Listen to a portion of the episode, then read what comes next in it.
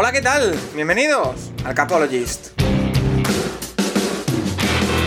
Where I come from isn't all that great. My automobile is a piece of crap. My fashion sense is a little whack, and my friends are just as screwy as me. I didn't go to boarding schools. Preppy girls never looked at me. Why should they? I ain't nobody, got nothing in my pocket. Beverly Hills,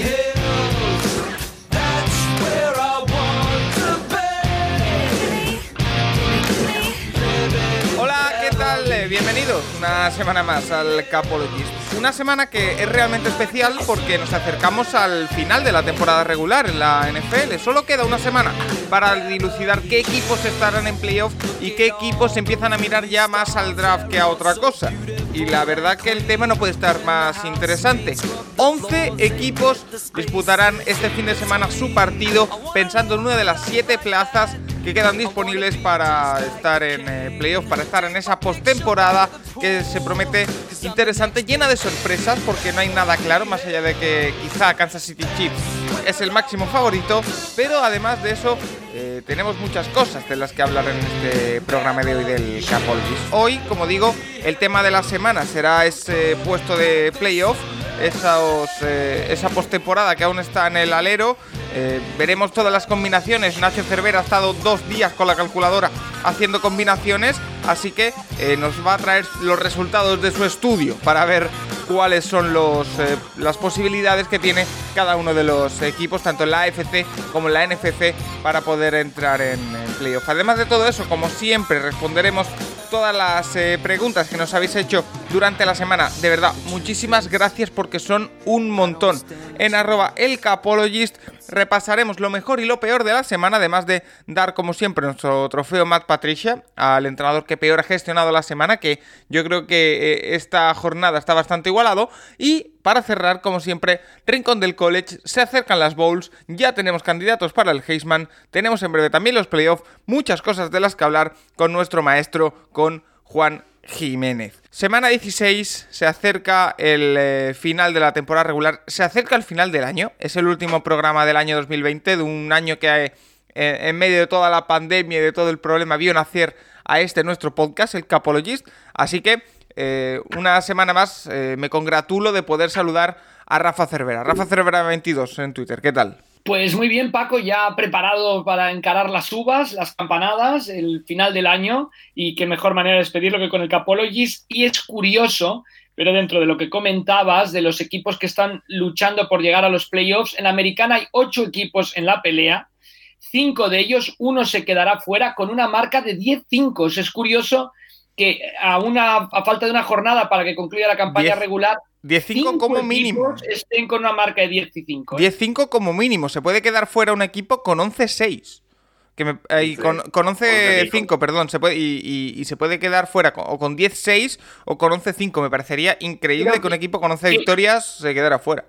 que es curioso que en esta era nueva de siete equipos alcanzando los playoffs, seguro, seguro, se quedará fuera uno con um, dobles dígitos en la columna de victorias en la conferencia americana. Rafa, ¿recuerdas alguna vez algo así? Un equipo con tantas victorias que se haya quedado fuera. Con 10 sí me suena, pero que se haya quedado fuera con 11. Y hasta con 11, pero, pero claro, eran menos los equipos que iban a los playoffs, ¿no? Yo creo que por eso es más, es más um, interesante esta temporada todavía. Nacho Cervera, Nacho Cervera 6 en Twitter. ¿Qué tal la semana? Bien, bien, bien. Ya por fin, semana 16 acabada. Quedan 16 partidos. eh, hubo mucho en eso, en verano no se va a jugar ningún partido más. Y toda la temporada hemos estado hablando de la semana 18 y demás. Pues mira, no va a hacer falta este año. Y ya se anunció que la semana que viene, el, el año que viene sí que tendremos semana 18, ya que habrá un partido más. Y bueno, está interesante. Lo que acabas de decir, eh, los Patriots del año que se lesiona Brady se quedan fuera con un 11-5 de playoff, pero claro, fueron séptimos de conferencia, no octavos. ¿Y al año Pero- siguiente gana la Super Bowl? Eh, diría, ahora lo miro, pero diría que no es 2009 la otra. Es. No, No, porque, eh, no. porque iba, No, a dar, iba a dar un motivo de esperanza para los aficionados de ese equipo que se vaya a quedar fuera de la Claro. AFC, porque va a ser muy cruel, sea el que sea. Eh, a mí me toca muy de cerca que pueden ser los Browns y después lo hablaremos luego, esa derrota ante los New York Jets, que bueno, Classic Browns, pero... eh, Pero bueno. Dime. Pero ese, ese es el tema, que en la nacional puede entrar un equipo, o sea, Chicago y Arizona, si pierden los dos, entra Chicago con un 8-8. Y en la, en la este va a entrar un equipo con 6 o 7 victorias. En cambio, en la americana, eso, 10 o 11 para entrar, ¿eh? Los uh, Broncos en el 85 son el otro equipo que se queda fuera con 11-5. ¿eh? Los Broncos en 1985. Solo dos veces se ha quedado fuera un equipo con 11 victorias de los playoffs. Podría ocurrir ahora otra vez y es curioso que ocurriría con siete plazas de los playoffs, no, no seis o cinco o cuatro como había antes, ¿no?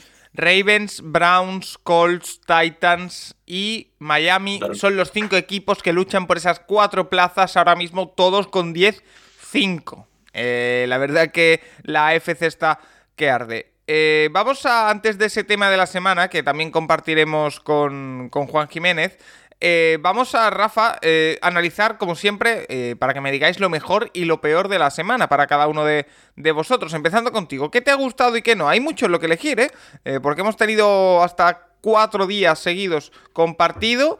La verdad que a mí estas jornadas me pillan un poco a contrapié porque eh, si ya prácticamente mm, se me olvida eh, lo que pasa en los partidos del jueves, cuando ha habido partidos viernes, sábado, domingo y lunes, me acuerdo del domingo, me acuerdo de lo que ha pasado esta noche, estamos grabando el martes por la mañana, o sea que me acuerdo de lo del lunes, pero por ejemplo del viernes no me acuerdo, no sé tú.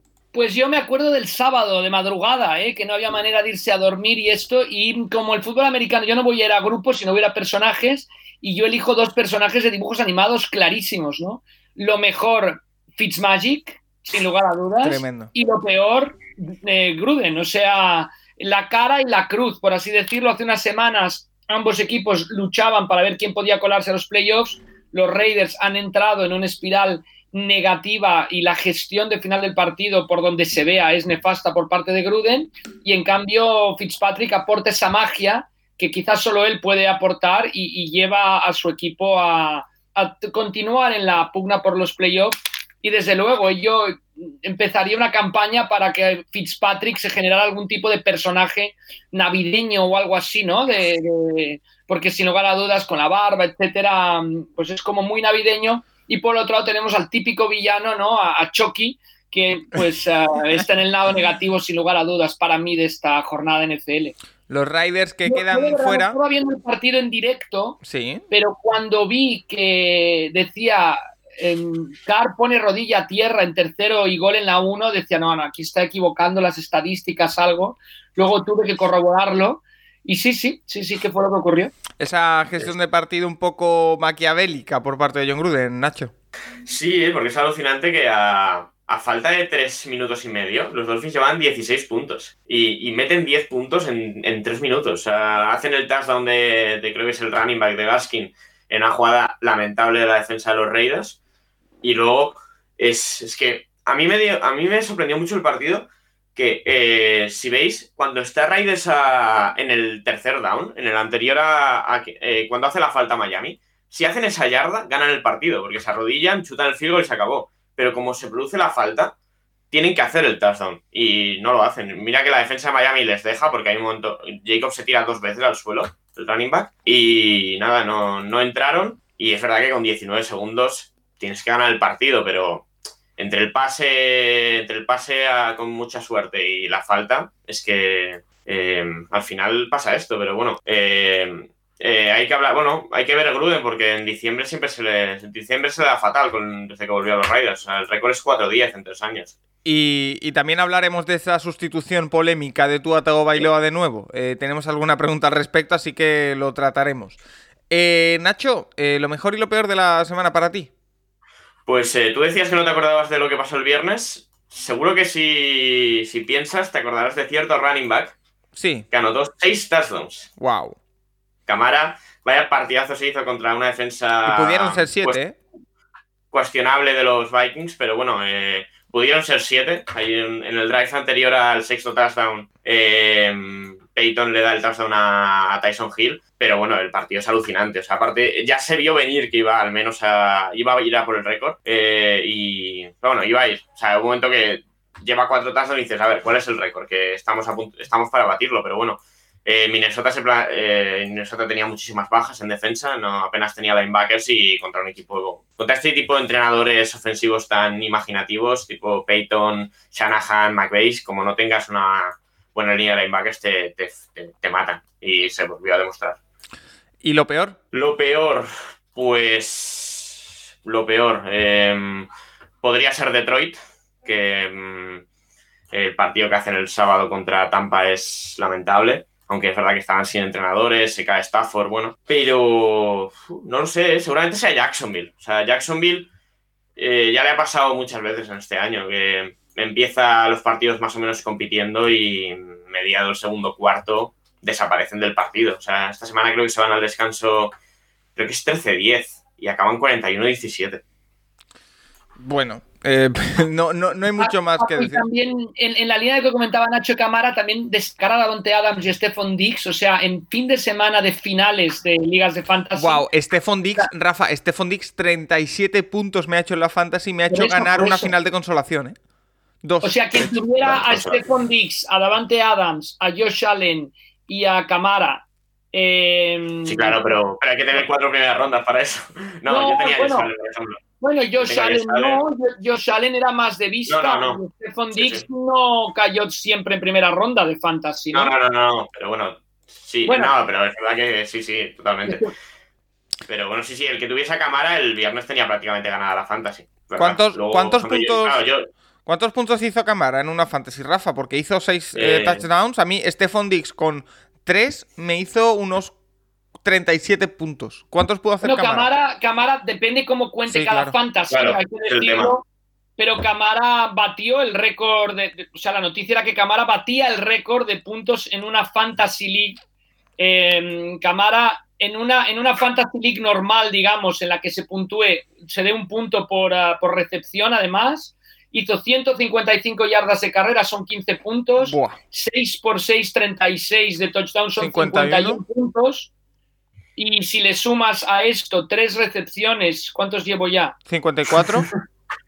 54 y 17 yardas de recepción, 55 más el, la- la- los decimales, bueno, 56. 56,2 puntos. wow. muchos, sí, sí. A mí me hizo Stephon Bueno. Dix 37. A mí, yo tengo, yo tengo una liga en la que creo que además por partido de 100 yardas y más da puntos. Claro, yo tenía a Brady y a Stephon Diggs, entonces, claro. Oye, con la eh, primera parte de Brady y Stephon Diggs he ganado esa. Nacho, esa eh, una pregunta que se hace a la afición. Eh, ¿has, estado poniendo en Twitter una final de una fantasy, que no era nuestra liga, en la que caíste estrepitosamente contra mí la semana pasada? eh, ¿Al final hiciste esa de quitar a Stephon Dix para no...? No, no, no, no, no, no. No. Porque, que- eh, tenía- ver, tenías- era, tenías- imposible que Stephon Diggs hiciera menos 5 puntos. Tenías ganada la- el partido a falta de un jugador tuyo solo. Sí, de Stephon Diggs ya ha hecho 43 puntos. o sea, Es- sí, sí, no, lo tenía ganada y, y bien, bien. Bien, ¿no? Eh, ¿Qué, qué te llevas por playoff- Bueno, eh, hice el ridículo, entré en playoff en negativo y acabo ganando, pero sí, Bueno, lo que pues, tiene la fantasy este año. eh, para mí lo... Eran Los, los- el Nacho Fútbol Team, ¿no? un poco... playoff negativo. Para Sí, mí, sí. para mí, lo mejor de la semana, sin duda, sin duda además, porque me han gustado mucho y son un equipo. Es que eh, es un equipo que a mí, por cómo está confeccionado, me gusta, me llama la atención. Entonces, si lo hacen bien, lo voy a destacar, que son los Dallas Cowboys, que eh, se mantienen con opciones. eh, todas esas carambolas que se tenían que dar en las últimas dos semanas se han dado, así que llega con vida la última semana. eh, complicado, pero con vida. Y negativo para mí, sin duda, Dwayne Haskins. No, solo, no solo porque ha sido cortado por los Washington Football Team, eh, un número 15 del draft del año pasado, eh, que parece telita, sino porque el partido que hace eh, es horripilante. El equipo de Washington que podía ganar, a- si ganaba a Panthers, se aseguraba el puesto de playoff, no lo hizo. Entonces, eh, en gran parte, mm, pues culpa de su quarterback, que la verdad que hizo un partido lamentable. Así que ahí queda, ahí queda eso. Eh, vamos a avanzar. Eh, trofeo Matt Patricia, el entrenador que peor ha gestionado su partido. Eh, Nacho Cervera, tengo una ligera idea de por dónde van a ir los tiros, pero cuéntame, ¿qué candidatos tienes? Pues vamos a ver. Realmente, el, yo creo que el ganador ya se, lo, ya se lo espera todo el mundo. Pero bueno. sí, yo, ah, yo tengo dos candidatos, ¿eh? Muy claro, si no tengo ¿Sí? claro cuál. Sí. Sí, eh, supongo que eras Gruden, ¿no? ¿Sí? Gruden tienes opción porque al final. Pero bueno, es verdad que. tiene- yo creo que tienes que ir a anotar el touchdown, pero. No sé, son 19 segundos. Es verdad que si anotas el touchdown, yo creo que has ganado seguro, porque no te van a hacer un touchdown en, en 20 19 segundos. Pero, importante comentar además que, o sea, lo, los Dolphins te lo regalan, no lo aceptas, te lo vuelven a regalar, no lo aceptas. Ok, porque no quieres dejarles tiempo, pero en tercer down yo creo que pueden ir por el touchdown. Pero también muy importante destacar que el snap lo hacen Sí. con 7 segundos. O sea que en vez de dejarles 19, que son lo que les quedó a los Dolphins, les podían haber dejado 12. O sea que Sí. yo, yo entiendo que vayas por el field goal, bueno, ya sé que no, pero bueno, que todavía comprendo la intención, pero entonces tienes que tenerlo todo preparado. El tipo de defensa que vas a sacar, en vez de prevent salen con una cover 2, o sea, por favor, no, no, no, las decisiones que fue tomando no, no estaban relacionadas unas con otras, porque, bueno, no, no lo sé, no lo sé. Yo creo que es un despropósito total, ya no solo el hecho de ir o no por el field goal, sino hasta el- la, manera de disponer la defensa. ¿Por qué no haces un squib kick y les arrancas tres segundos más? No sé, yo creo que el, no, no, lo, no lo había planificado y sí que yo entiendo que es muy fácil comentarlo desde el sofá de casa, pero que a un hombre que le pagan tantísimo dinero por tantísimo tiempo como a Gruden, por lo menos tiene que planificar ese final, de, de cómo Sí. lo voy a acabar. Después puede no salirte, pero es que se ve una improvisación minuto a minuto, ¿no? Eh, Sí, totalmente. Nacho, John Gruden es un candidato y ¿cuáles son Sí, los otros? pero Yo creo es que realmente hay solamente un, el ganador, que realmente es a Gruden. Es, es verdad que hay la situación esta.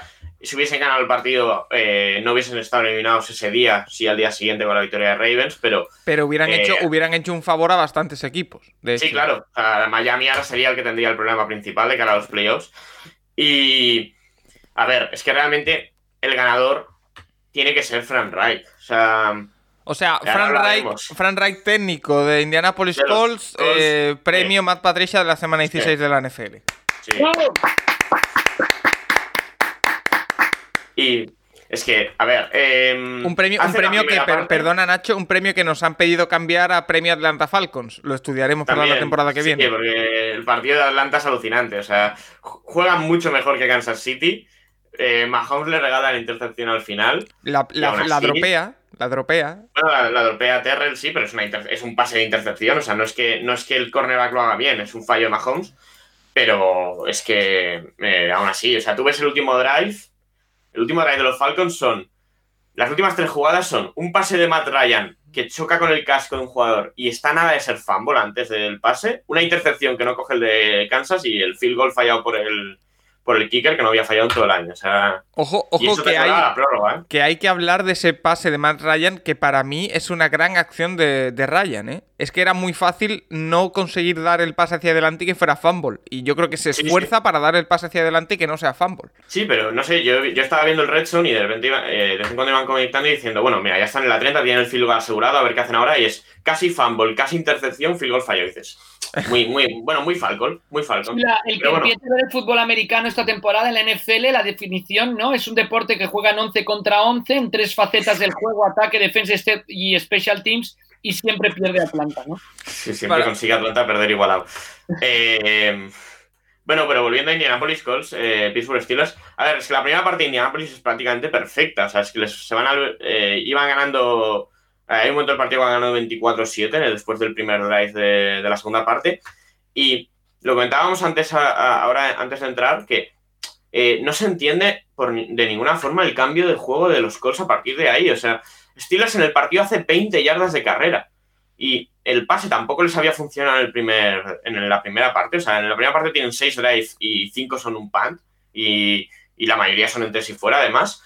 Y, y nada, pues en la segunda parte, en vez de seguir presionando a Big Ben, y, porque ya no iban a correr, se iban perdiendo de 17. Incluso los Steelers en la segunda parte tienen un drive que se juegan un cuarta y una en la yarda 1 y no, no consiguen el touchdown y se van sin puntos. Pero eh, es que no tiene ningún sentido que si algo te funciona durante mm, la mitad del partido, la segunda parte lo cambies. O sea, a mí me parece una, no sé. mm, o sea, Reich yo creo que se vio ganador del partido y quiso administrar, pero bueno, era era ahí- una victoria que no sé si matemáticamente, pero virtualmente les metía dentro de, los playoffs. creo que, creo que matemáticamente también, ¿eh? Y eh, matemático. van a tener que ir a jugársela contra los Jaguars, eso sí, pero viendo lo que le ha pasado a los Browns, eh, habrá que, que estar muy pendientes. Eh, Y luego, eh, y en el momento en el que se ponen los estilos por delante, la intercepción de los de Rivers se pagaba O sea, que a 1-0-1. Yo lo, ¿no? lo- lo puse en Twitter, Rafa. Yo no sé si tú estás de acuerdo. En el momento en el que los Steelers se ponen por delante, yo pensé, Rivers lanzó una intercepción, pero seguro. Y lanzó un pase que era un- un- una locura. Es que no sé dónde iba ese pase. Lo intercepta Indianapolis y gana el partido. Ahí, perdón, eh, Steelers. ¿Dónde iba ese pase, Rafa? Pues sí, sí, era lo que se esperaba al final. De todas maneras, buena temporada de los Colts hasta el momento. Son el que encaran la última jornada eh, con la obligación no solo de ganar, sino que no dependen de sí mismos. Necesitan alguna, alguna ayuda, ¿no? Eh, bueno, alguna ayuda de sus amigos, como diría la, Bueno, la que- a ver, que Miami tiene un partido complicadísimo, Cleveland también, eh, pero, pero bueno, son los que, debido a esa derrota, encaran el partido necesitando ayuda de otro sitio, aunque tengan, digamos, la victoria fácil, pero de todas maneras, buena temporada de los Colts. Sí que en el tema de coreback, no me extrañaría que acabara ahí Carson Wentz, ¿eh? Sí, bueno, final es, está otra- una conversación para después de la temporada, yo creo. Stefan Reich ahí. Pero, por ejemplo, eh, viendo el partido, es que dio la sensación durante todo el rato viendo a Cleveland que Steelers iba a ganar la división de la forma más, no sé, agridulce que hay, que es ganar, per- ganar perdiendo. Y mira, al final, eh, justamente se dio victoria a Steelers de ropa de, de Browns, pero eh, no sé, o sea, Steelers sigue teniendo los mismos problemas que ha tenido todas estas últimas semanas. O sea, no, no corren contra nadie y en playoffs, o sea, teniendo 20 yardas de carrera es imposible que, que le ganes a la mayoría de equipos. Que por bueno. cierto, eh, Nacho, muchas gracias por el gafe. Eh, Es decir, dijiste que los Browns iban a ganar la división, ahora puede que se queden hasta Bueno, fuera de, de playoff. No es mi culpa que se os caiga medio equipo el sábado por, porque, por virus. Por una, ba- no, por eh. una bañera de recuperación, ¿eh? Eh, Bueno, pues, pues no lo uséis. Vamos a, hablar un poco ya con las preguntas de los oyentes que nos proponen varios temas muy interesantes. Esta semana me he currado un poquito más el guion y he puesto las preguntas agrupadas por temas, así que podremos ir más eh, ajustándonos a lo que nos preguntan. Eh, la primera pregunta nos la hace Gonzalo Pérez y nos dice, ¿podríais recapitular un poco el éxito que habéis tenido cada uno con las previsiones que hicisteis en el programa de agosto? La realidad se acerca a lo pronosticado. Gracias y feliz año. Feliz año, Gonzalo. Si te parece bien, Gonzalo Pérez, este es un tema que yo me tengo guardado eh, para hacer probablemente la semana que viene o en este final de temporada. Es muy jugoso coger las eh, previsiones, reinos de Nacho, de lo que ha, ha pronosticado. eh, De lo que con los Eagles, sí. van a gloriarnos con mi 1.15 de los Giants. Esa- esas cosas eh, las haremos. Pero permíteme que me lo guarde para un tema de, de la semana porque yo creo que hay que, hay que desarrollarlo con tranquilidad. Eh, primero, Fan Washington Team nos dice: ¿Qué debe hacer Washington en el puesto de quarterback en la, postemporada? ¿Seguir con Smith de titular y Allen de backup? ¿Draftear a un rookie y tenerlo de backup con de ganarse el puesto de titular? ¿O adquirir uno en la agencia libre o tradear? Eh, un quarterback del estilo Prescott, Stafford, Matt Ryan. Eh, bueno, Nacho, yo soy de la opinión y lo dije. Sé que la opción que dije es un poco complicada, pero yo si no, fuera no te cogen Washington. el teléfono. Que no te cogen el teléfono. Yo, No, na- 50, yo eh, expongo la situación. Los eh, Washington Football Team tienen 50 millones de espacio salarial este verano y yo me iba por un quarterback. Ya sea mm, Matt Ryan, ya sea Stafford, el que se deje. Mi nombre era Carson Wentz, pero el que se deje, casi. Porque Sí, no puedes ir con pero- Smith por la vida, la verdad. Pero a ver, eh, Paco, lo de Carson Wentz. Quiero recordarte que hay cierto un equipo español que iba a vender un jugador a otro equipo de la misma ciudad hasta que en un partido en Nueva York de pretemporada les metieron un 7-2 y dijo, tú no te vas a ir. No, lo van a traspasar a Washington. O sea, no, no ¿Qué, traspasa qué jugador era? A, ¿eh? a James, ¿no? James iba a ir al Atlético hasta que les metieron un 2-7 en Nueva York. Bueno, ¿no? se, mandaron a Marcos Llorente, que ahora es Sí, bueno. eh, Zidane. Sí, no, ya, ya, pero que, eh, que esto es así. O sea, eh, por ejemplo, imagínate, para un aficionado de los Eagles ya, ya va a ser duro si, si su quarterback se va a otro equipo y triunfa. Pero bueno, al menos no va a ser en, en su división. Pero si encima se va a Washington y les fastidia dos cada año o, cada, cada dos o tres años y, y juegan contra él cada, dos veces al año, no, es imposible. O sea, no traspasa un jugador. Eh, Pasa lo mismo con el caso de Arnold. De Arnold había muchas preguntas de Patriots, Patriots. No, no le van a traspasar a los Patriots de ninguna manera. Yo veo, yo veo en los Patriots, veo los, lo hablaremos en la postemporada, ¿eh? pero veo en Patriots a Matt Ryan, ¿eh? Lo veo clarísimo, vamos. No sé. No, a, ver, a ver qué hace Belichick. Es una de las cosas. Es que, claro, no. Nunca se ha gastado en la primera ronda en un quarterback porque nunca lo ha necesitado. y realmente es que nunca ha tenido que ir a fichar a la agencia libre más allá de este año, entonces y tampoco fue a fichar, llegó Newton pidiendo limosna, o sea, eh, no sé. El tema de Washington es que Washington, si gana esta semana, escoge el, y pierde la que viene, por ejemplo en Wildcard, escoge el 19.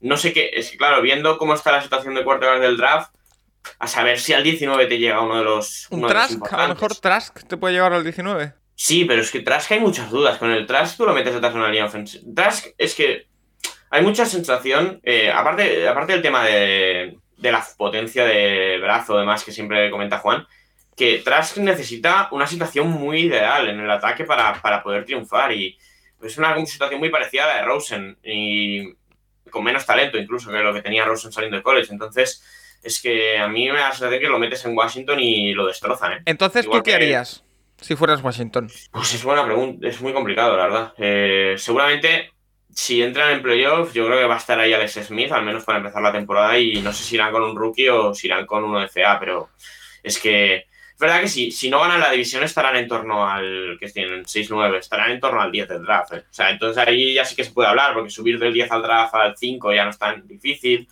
pero hay que ver qué quiere Rivera. O sea, Rivera Haskins no era su quarterback, eh, eso estaba claro, no, no lo escogió él, o sea que no tiene ninguna responsabilidad en eso. Y, y los que hay ahí, Kyle Allen sí que se lo trajo él, pero bueno, Kyle Allen es lo que es. Y Heineke, pff, bueno. pues- Nah, Heineke no, no lo conoce nadie. También estaba en Carolina, por cierto, hace, hace un par de años. O sea, es otro conocido, vaya. Eh, o sea, realmente es que no. Hay muchas opciones y habrá que, habrá que ver qué hace. O sea, pasa un poco. mm, No sé, hay muchos equipos en esta situación. O sea, pasa lo mismo con Shanahan y Garoppolo. O sea, hay que ver si, si, si, si le cae uno de estos a tiro, pues a lo mejor va por él. Si no, a lo mejor aguanta con Garoppolo y coge un rookie o, o no, o directamente ni coge un rookie. Es que este año hay muchas opciones. No, no muchas de agencia libre, porque realmente el único agente libre es Prescott, pero. No, va a haber mucho movimiento de quarterback, o al menos eso, claro. eso parece. Algún, mucho movimiento de Pero- quarterback veterano. Eh, Rafa, ¿tú, Sí. qué, ¿tú qué harías eh, si fueras Washington? Yo, yo mi- a mí me parece que Alex Smith es un suplente excelente en la NFL, pero que de titular no puede ir porque no te va a durar. Entonces yo iría clarísimamente por un coreback que esté en estos momentos, que vaya a dejar el equipo en el que está en estos momentos. O sea, yo, estoy, lo- yo estoy lo contigo. eh. muy bien y vería. Yo no, yo no, no veo a Washington preparado para la opción rookie, porque no, no veo.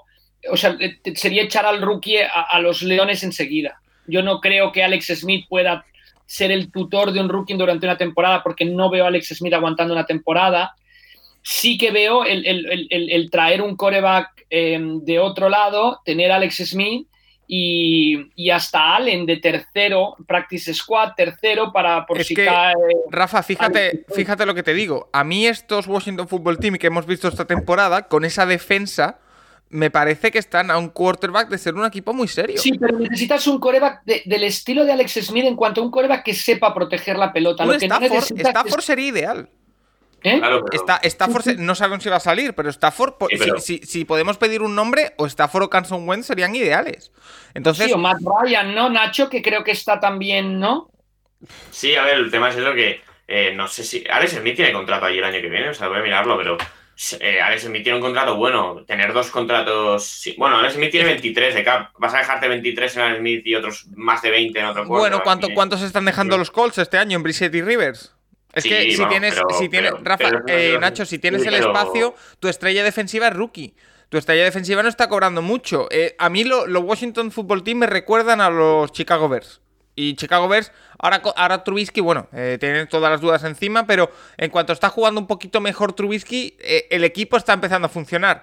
Y están, eh, están a un paso de entrar en playoff al final, después de una temporada con muchos altibajos. Washington Yo- puede yo, ser ese luego, tipo la de equipo. pregunta del oyente me parece que es clarísimo. Aquí se necesita un coreback con rodaje en la NFL. No, no, no puedes traer un rookie porque con, con las características del equipo que tienes, lo que necesitas es un manejo del ataque más que explotar en ataque, creo. Vale, y también nos pregunta sobre el tema Washington, sobre en concreto el partido contra Carolina Panthers. Nos pregunta Sergi Bladé, ¿qué opináis de la actuación arbitral del partido Panthers-Washington? Me pareció escandaloso un fumble no pitado que probablemente iba a acabar en touchdown y un touchdown de Logan Thomas que fue anulado por holding, a mi parecer muy dudoso. No sé si lo visteis. Gracias y buen año. Buen año, Sergi.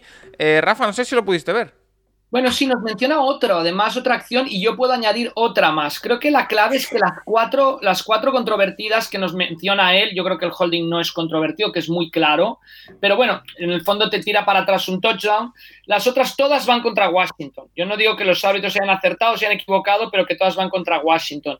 En la primera mitad, el pase eh, fumble de, Haskins, es, claro que el balón no va hacia adelante en el momento que, que le tocan a Haskins y es por tanto un fumble. Sí que hasta el comentarista de la televisión, creo que era la Fox, decía que para él era pase incompleto, o sea que así de justo estuvo, pero en, el partido se pitó fumble y entonces los árbitros es muy difícil que luego tiren para atrás. Hay otra acción muy interesante, el touchdown de Davis de carrera e, está muy, muy cerca de perder el balón antes de que, es verdad, ¿eh? de la Endzone, ¿eh? y esta no la menciona nuestro oyente y está muy, muy cerca. Al principio, al final se marca touchdown y como era un cuarto down, hubiera sido otro de esos fumbles en cuarto down que la recuperación del compañero en la Endzone no hubiera servido. calla, calla, Rafa, no me lo recuerdes. Pero también es muy justa. Bueno, Paco, pero hemos estado comentándolo mucho en el programa. Sí, sí, es verdad, es verdad. Cierto. Eh, Sobre pues regla hay que recordar que es cuarto down o últimos dos minutos del partido o de la primera mitad. Cualquiera de las dos cosas eh, previene que un compañero pueda recuperar el uh, fumble. Si es cuarto down y además en los dos últimos minutos, pues tampoco puede, obviamente. Que por cierto, Rafa, eh, perdona, estuve mirando cómo se llamaba la jugada esta controversia de, que, que provoca esta norma. El Sí, sí, el, Holy Roller. El Holy Roller. No lo había visto y lo vi este fin de semana. Oye, alucino, ¿eh? Lo de que. Sí, sí, sí, lo recomendamos mucho. Recomiendo a todo el mundo que lo, vea porque es una jugada en la que el legendario quarterback de los Riders, Ken Stable, eh, le, le, hacen un sack y básicamente lanza el balón hacia adelante, eh, rodando. Eh, dicen que es un fumble. Eh, él, en, el vídeo que yo he visto se intercalan entrevistas, una de ellas al mismo Stable, en la que él dice que no, que no, que fue fumble, pero es que se ríe. es muy gracioso porque no se lo cree nadie. Stable acabó reconociendo que sí que fue a propósito el fumble. Claro que sí. un tema que me llama mucho la atención de esta... Las otras dos jugadas que nos dice el fumble que él comenta, hay una regla que cuando tienen detenido a un jugador por los pies, eh, en principio hay que pitar máximo avance para que no sea lesionado, pero ahí estoy de acuerdo con nuestro oyente. Yo creo que los árbitros se precipitan en pitar y que tenía que haber sido fumble esa jugada, ¿eh? el fumble que recupera Washington. Ahí estoy de acuerdo con él. Y en el holding, no, el holding yo creo que es bastante claro en el, en el touchdown de, que, le anulan a, los ex-Redskins. Vale, eh, siguiente tema, un tema que me, apetece bastante hablar porque lo hemos comentado en este podcast. Hemos tenido eh, opiniones enfrentadas, o sea que no lo tenemos, no somos unánimes, así que a ver qué, qué tal. Tema eh, tú, Atago Bailoa y Brian Flores. Os bueno, después vendrá Juan Jiménez también, a ver qué opina. Bueno, que ya sé lo que va a opinar. Se lo comentaremos también, pero vamos a, empezar eh, nosotros. Miguel Rodríguez dice, ¿no creéis que si crees tener un quarterback franquicia y necesitas llamar habitualmente al primo de, Zumosol, alias Fitzlottery, lo de Fitzpatrick eh, con los apodos es tremendo, eh, para que le saque las castañas del fuego te estás creando un problema y no es pequeño? Y Zamora es Zamora, dice, lo mío es reflexión más que pregunta. Creo que al contrario que vosotros, yo comparto la visión de Brian Flores. Él estaba viendo que ese partido con Tua lo perdía y se quedaba fuera de playoff y decidió jugársela con Fitzpatrick que siendo resultadista le salió bien. Respecto a Tua, tiene que pensar, eh, pienso que tiene que entender la situación y que esta situación, si se habla en el vestuario, no tiene que ser mala para su desarrollo, ya que Flores en rueda de prensa lo primero que hace es confirmarlo para el siguiente partido, dándole toda la confianza. Eh, dos caras de una misma moneda. Eh, Nacho, yo es que estoy más en el primer mm, comentario que en el segundo. Eh, yo ya comenté que esto mm, puede crear un problema en tu Atago Bailoa. No sé hasta qué punto es fuerte mentalmente Tua, pero eh, te puede un poco minar la moral. Sí, al final. Eh, sí, después la prensa le da toda la confianza porque le pone le da, le confirma como titular para la semana siguiente, pero claro, que sabes si, esta semana Tua contra los Bills en el primer cuarto lanza una intercepción y dos pases malos, que lo va a volver a sentar. O sea, al final, no sé, mm, es verdad que aquí esto es un deporte profesional y tienes que estar a las buenas y a las malas, pero no sé, a mí no me parece una estrategia de, no sé, de darle confianza al que tienes que dárselo y, Y luego además que eh, es un tema que el año que viene no va a estar ahí eh, Fitzpatrick, que el año que viene no va a tener a un tío así para sacarlo en el caso de que tú va... O sea, realmente con Flores, Flores es un gran entrenador, o sea, ha demostrado que ha, que ha, reconstruido bien en, en, dos años, pero no sé, a lo mejor la, la, posición de quarterback ya el año pasado hizo cosas muy raras y este año las está volviendo a hacer. Que sí, que le ha, esta vez le ha salido bien. El partido de Denver no lo ganaron, ¿eh? por ejemplo, cuando salió Fitzpatrick. Esta semana gana con, con, un churro. O sea, al final, eh, sí, te sale. O sea, se le, se le, está a lo mejor aplaudiendo porque el resultado dice que ganaron, pero si no, si no, no sé qué se, diría. O sea, estaría mucho. Yo, yo creo que tu quarterback es tu quarterback y tienes que confiar en él. Eh, tienes que confiar en él. En el momento en el que lo cambias es porque crees que el otro es mejor y entonces no entiendo qué, hace jugando tú a todo el año. Eh, no sé. Eh, yo ya. Yo sigo opinando lo mismo. Evidentemente, Brian Flores ha subido bastantes puestos en mi Power Ranking de entrenadores. Es evidente. Pero a mí este tema de, lo, de la gestión de quarterbacks, eh, a, a, mí no me gusta un pelo. Eh, no sé. Eh, Rafa. Bueno, yo, yo, creo que Brian Flores primero está siendo coherente con él mismo. Segundo, quizá no lo está haciendo tanto con la organización. Y me explico, o sea, los Dolphins hablaban esta temporada hasta la manera en que encaran el draft. Es un draft pensando en la campaña 2021, no en la 2020. Sí. Pero de pronto se encuentran con que van ganando partidos y el mismo Nacho Cervera, con razón, cuando quita a Fitzpatrick y pone a Tua, el argumento es porque se ve ganador de la división sí. o, o, metiéndose a playoffs, ¿no? Digamos, al final los Bills se le han escapado, pero se ve metiéndose en playoffs. Claro, aquí rompes un poco con la filosofía del propio draft del equipo, o sea, rompes con la filosofía de voy a hacer un gran equipo para el 2021 y dices lo quiero ya, ahora. Entonces, con esa reflexión de lo quiero ya ahora, me parece que lo que ha ido haciendo es coherente, es decir, contra Denver no gana, pero Fitzpatrick los pone en posición de ganar y Tua no lo estaba consiguiendo, y lo mismo contra, contra los Raiders. Por otro lado, entiendo que mina la moral de Tua, pero eso lo puedes minar si, si te, te, la juegas toda esta temporada, pero quizá yo lo entiendo a él a nivel de entrenador, quizá lo entiendo menos a nivel franquicia, porque a los Dolphins meterse o no meterse a los playoffs en realidad les tendría que importar poco y tendrían que estar pensando más en el 2021. Y Tua, yo creo que por la manera en que está jugando o por las jugadas que están llamando los Dolphins, no lo sé, es, es ridículo que, que Tua tenga un ataque totalmente horizontal, ¿no? Pero totalmente, o sea, promediando sí. nada por pase completo, y en cambio sale Fitzpatrick y, y, y, empieza a lanzar downfield, que se dice en inglés, ¿no? Entonces... Que Tua tiene brazos, la... pero, pero, tiene brazos, o sea, no sé. Que Tua tiene brazos, o sea, no es una cosa que digas, bueno, es que es eh, Col McCoy que no puede dar un pase de 10 yardas, no, no. Aquí se le ve que le han minado la confianza, no, no lo sé. Eh, Flores, no podemos olvidar que es un, es un entrenador que viene de, de un bagaje defensivo. Entonces, quizás está entendiendo a tú a la, la, situación como si fuera un cornerback. No, no lo sé, ¿no? O afrontándola. Pero yo sí que veo coherente que, que, si él quiere llegar a los playoffs, el cambio había que hacerlo. Y de hecho, ya, ya no digo que gane o no, pero lo pone en posición de ganar, cosa que no estaba ocurriendo. Vale, pues eh, lo hablaremos también con Juan Jiménez, así que paso al, al, siguiente. Un tema que a mí personalmente me duele bastante hablar hoy. Pero bueno, es actualidad, hay que decirlo y bueno, eh, hay, hay, muchas cosas que decir. El partido entre Cleveland Browns y New York Jets. La pregunta, como siempre, la primera hay tres, eh, la CDC de Kaiser. Más una reflexión que, que una pregunta. Dice, ¿por qué ser de Browns es tan duro? Esa es la primera pregunta, pero bueno, hay más. Muchas eh, es cierto que hubo muchísimas bajas muy importantes, pero game plan adecuado con los nuevos recursos. Eh, Baker Mayfield hizo 53 pases. Sin apenas presen presencia de los running backs, eh, drops, fumbles, la última jugada. Kevin Stefanski pecó de conservador, pero cuarto y uno sin Chap le parece raro. otro fumble de Baker en el último momento. ¿Y ahora qué? ¿Podremos contra Pittsburgh? A ver, muchas cosas que decir. Eh, a ver, yo tengo claro una cosa. En el partido contra New York Jets es verdad que, bueno, igual que dije que, era un problema de la franquicia cuando Denver se quedó sin quarterbacks, eh, de, una mala organización, en este caso es lo mismo. O sea, es una mala eh, organización de Cleveland Browns de una bañera de recuperación que utilicen prácticamente todos los wide receivers. Me parece un, un fallo tremendo. Entonces, eh, para mí, eh, uno de los eh, principales temas a tratar es el game plan. 53 pases eh, sin wide receivers que, titulares.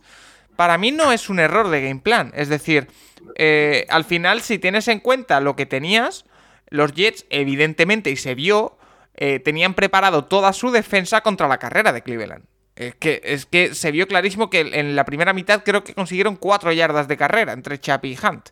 Es que era eh, evidentemente plantaron un muro ahí y había que intentar sortearlo con pases. Muchos de esos pases, hay que tener en cuenta también, fueron a los Tyrants. Eh, entonces, eh, bueno, era un game plan que a mí no me parece desacertado. El tema de los, del fumble del final, bueno, me parece mucha mala suerte. No me parece error de ejecución porque al final da contra la espalda del defensa, eh, del, atacante. De Mayfield golpea a su compañero la espalda. No me parece un fumble que, te, que protejas mal el balón y de que te lo quiten. Es mala suerte y lo de la regla, bueno, eh, me parece, me puede parecer más injusta o justa, pero es lo que hay. Entonces, eh, es una derrota que duele, es una derrota por la que no se puede culpar a los Cleveland Browns. Me parece que podía pasar, visto lo visto, sin tus linebackers sin tus wide receivers y sin dos de, los, de las piezas claves de la línea, pero duele y mucho, porque te puede dejar fuera de playoff en una temporada en la que has hecho 10 u 11 victorias. Entonces, eh, es muy duro, la, verdad. Eh, Nacho, tema Cleveland. Sí, lo primero es el, tema de, los Broncos con el quarterback. Aquella semana hubo muchas preguntas. ¿Cómo pueden permitir a un equipo jugar sin quarterback? Esto no debería estar. Mira, esta semana no veo ninguna pregunta sobre cómo pueden permitir a un equipo jugar con wide receivers. Al final, la posición de quarterback es lo que tiene. Pero es lo, es lo que has dicho, al final, si tú, come, si tú como franquicia cometes el, el error con el, eh, el, tema de la protección y de y que no evitar que haya eh, posibles infecciones es lo que hay. Y se quedaron sin Landry y sin los principales y al final es esto. Pero eh, yo sí, es que hubo un momento en la primera parte que llevabais como 24 pases y 8 carreras. Yo al final creo que teníais que haber hecho un, juego mucho más compensado. la defensa de Jets no es buena. Se ha demostrado bueno, contra, la carrera sí lo fue, contra la carrera de Cleveland, porque es lo que te digo, es que no tenían otra cosa que parar. Sí, pero eh, no sé, yo creo que se podía haber hecho otro tipo de game plan, es verdad, pero eh, luego también es verdad que sí, os faltan los linebackers, pero el resto de la defensa jugó muy mal. O sea, eh, Jets hizo lo que quiso durante la primera parte en ataque, luego la segunda parte fue muy parecido a lo que les pasó con los Rams. O sea, los Rams también iban ganando 23, como contra vosotros, y bueno, ganaron 23-20 o algo así, o sea, eh, también sufrieron, se le, hicieron, se hizo muy largo el partido y bueno, al final, la jugada final es, sí, es mala suerte. Yo tampoco entiendo que en un cuarto y uno no, no estés con Chap en el campo, pero bueno, eh, mira, yo, mala suerte y, fuera. Y sobre si, si podrán con, con, Pittsburgh, Rafa, eh, yo lo, lo hablaremos después en las combinaciones. Yo no lo veo claro. Yo, un equipo que te destrozó. No seáis tan pesimistas ahora los Browns, por favor. No, pero eh, es un equipo Pittsburgh, además, que vas. por mucho que haya ganado la división, no me creo y no me creeré jamás que Pittsburgh vaya a salir con los suplentes ante Cleveland. No va a salir. No, pero si se juegan el SID 2. van, a salir más, están van a salir a matar. Y más en un partido con tanta rivalidad. Entonces. Sí, sí. El único equipo que no se juega nada en esta última jornada es, Kansas City. El resto van a, van a salir a ganar. La, lo que puede salvar a Cleveland y puede meterle empleo por primera vez desde 2002 es una victoria de Buffalo Bills ante Dolphins. Y no sé si eh, las combinaciones creo que tampoco salían, ¿no? Había que ganar sí o sí. Cleveland, tiene que ganar. Pues eh, DC de Kaiser. Si perdéis, estáis fuera. Siento, siento ser pájaro de mal agüero, pero yo creo que. Es que no lo quiero decir. Eh, que nos quedamos. Que, Cleveland se queda fuera. Eh, y mira que. me, duele decirlo porque en mis previsiones de la temporada. Eh, a mí me salía que Cleveland acababa con 10-6 de récord y que se quedaba fuera de playoff. es que lo puedo clavar. Pero, pero bueno. Aquí en el, yo creo que les ha faltado dar ese último paso. Pasa con los Ravens y le ocurre ahora sin embargo, parece mentira, ¿eh? Desde que Williams no está con los Jets, hasta hacen planteamientos buenos de defensa y todo, ¿eh? Los, Rams y los Browns tienen que mm, agradecer, entre comillas, ¿no? Al contrario, ¿no? Estar muy molestos con la actuación aquella de los Raiders de final de partido que acabó con la, con la mm, sustitución de coordinador defensivo que, echaron a, mm, al, coordinador defensivo, a Williams, los Jets, porque desde entonces ha mejorado muchísimo la, la defensa de los Jets, por lo menos lo que decías Paco en cuanto al planteamiento de partido. Falta, ¿no? A Cleveland le está faltando dar ese pasito al frente, ese pasito adelante, pero bueno, todavía tiene una oportunidad de hacerlo, como, como tuvo Pittsburgh y lo acabó haciendo contra, Hubo- contra Indianapolis. O sea hubo- que Pablo, eh, Paco confía. En el último drive yo de verdad creía que, que conseguía el touchdown Cleveland, ¿eh? Yo de verdad creía que ganaba el partido.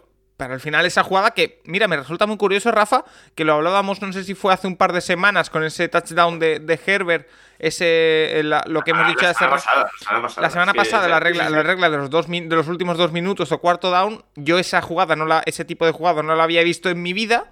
Y ahora parece que en cada dos, de cada dos partidos en una sucede. Es súper curioso. Entonces aquí no hay duda. Lo que pasó, porque nos lo pregunta Dardoso, dice: No entiendo la jugada final de Browns. Es fumble de Mayfield, pero no parece que lo recupere Hunt. Eh, pero no parece que lo recupera Hunt, perdón. Eh, la, la explicación de la jugada es que en un eh, fumble en cuarto down o en los últimos dos minutos, en este caso se cumplían las dos condiciones, en el momento en el que hay un fumble por parte de un jugador ofensivo y es recuperado por la ofensiva, eh, el, el balón se va al punto donde ha sido el fumble.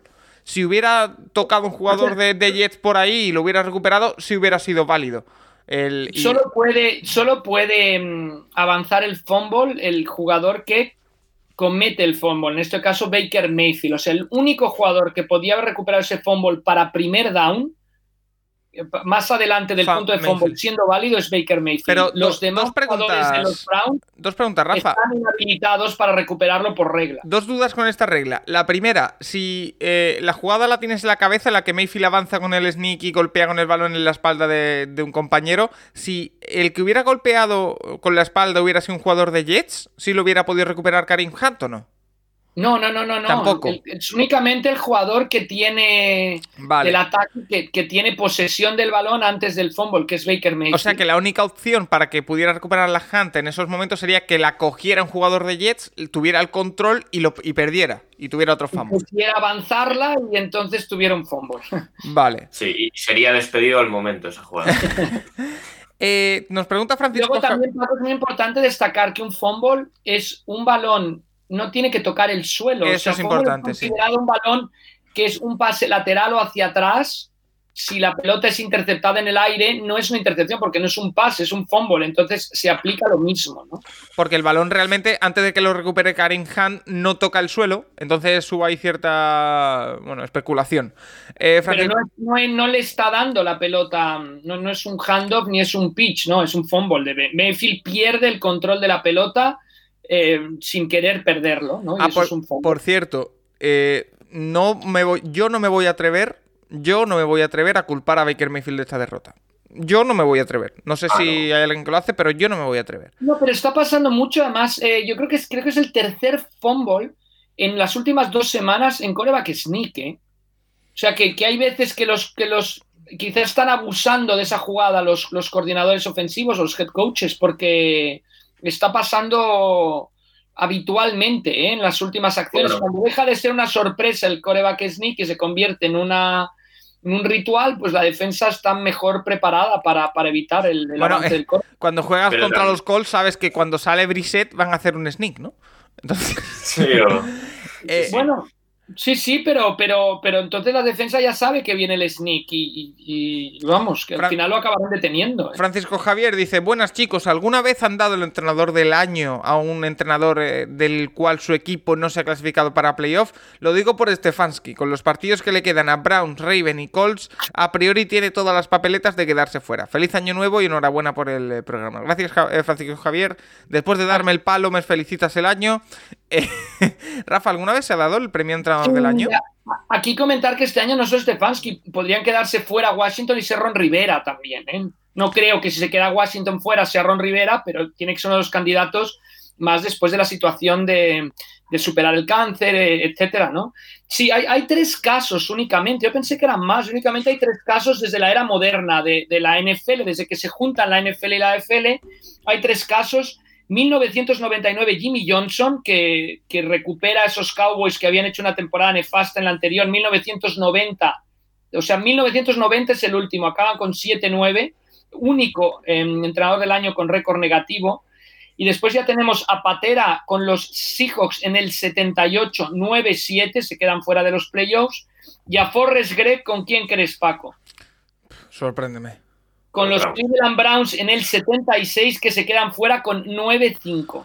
que eran 14 partidos en aquella época y con 9-5 se quedan fuera los Browns. A ver, yo no veo, yo no veo posibilidades de que Kevin Stefanski consiga el entrenador del año. Sí que creo que de- sí que creo que podría estar en la conversación, pero no creo que sea el máximo favorito ni mucho menos. Ha hecho un grandísimo trabajo, eh, ha conseguido algo en Cleveland que no se había conseguido en muchos años. Me atrevería a decir que desde prácticamente desde que regresó la franquicia, que es eh, cierta estabilidad, pero eh, no lo veo. Si se lo dan no será, no será, no me indignaré ni será una sorpresa, pero no creo que se lo vayan a, a dar. Eh, nos pregunta fan FH34 Mariners, dice, eh, ¿qué rápido ha llegado septiembre? Eh, bueno, Esto. ¿quién se queda Sin fuera? lugar a dudas, sin lugar a dudas. ¿Quién se queda fuera de playoff en la FC? Eh, eso lo hablaremos luego. Noticias de la Oklahoma Potato Bowl, eh, Nacho, ¿algo que decir sobre ello? Bueno, no, es- no es lo Oklahoma, es la la era. Idaho Potato Idaho. Bowl. Nevada derrotó 38-27 a Tulane. Ah, pues muy bien. Eh, Bueno. Roger, Rogers MVP, yo creo que, hemos- Sí. creo que ya hemos dicho todos que sí. Eh, Andy Reid, head coach del año, Sí. ¿sí? Yo creo que yo, a ver, es que es un 15-1, ¿eh? o 14, bueno, 14-1 cuando importa, porque este partido da igual. Es que yo creo que, yo creo que eso tiene que llevar Andy Reid. McDermott. McDermott, para mí es o Andy Reid o McDermott o Matt LaFleur. Está muy bonito el año de, de Flores, tal, pero al final, el año de. Es que no. Yo- al final no están, no están al nivel de esos tres equipos y lo que han hecho esos tres entrenadores, porque se suponía que iban a ser unos equipos, pero. Pues Buffalo Yo va a acabar compro- 13-3. y compro Packers McDermott, ¿eh? Sí, sí. Bueno, Yo- yo, dije McDermott la de temporada y podría ser, ¿eh? Pero. Compro, es- compro para, mí, para mí de esos tres. O sea, o, Andy Reid o McDermott o, o LaFleur. Vale, eh, siguiente tema. Las Fumble nos pregunta: ¿Qué os pareció la jugada maestra de Son Payton con Camara el otro día? No quería que hiciera el récord, una jugada que era clara para llegar al récord y de haber hacerlo hubieran supuesto 7 touchdowns, ampliar el récord más todavía y se la dio a Gil, que no se jugaba nada. Eh, Nacho, tú antes lo, ha- lo has comentado un poco. ¿Algo que decir sobre la pregunta de las Fumble? Que al final un entrenador eh, está pensando en otras cosas que no en simples récords. O sea, yo no sé ni siquiera si Son Payton sabía que había un récord de por medio. Ahí, O sea, al final, eh, Payton ahí sí, sí, eh, es que le tiene que dar igual si Camara bate un récord o no. Sí que al jugador supongo le interesará. O sea, se le ve a, a Camara allí el momento en el que lo sacan, se le ve nervioso porque lo quiere hacer. Y cuando consigue el sexto, pues eso, lo celebra to- ah, bueno, con ganas y más, pero es que al final los entrenadores no están para estas cosas. Rafa, ¿estás de acuerdo? Sí, totalmente, ¿no? Un Camara que empata el récord con seis em, anotaciones de, carrera em, de, touchdown, seis, anotaciones de touchdown, obviamente, seis, seis, touchdowns de carrera.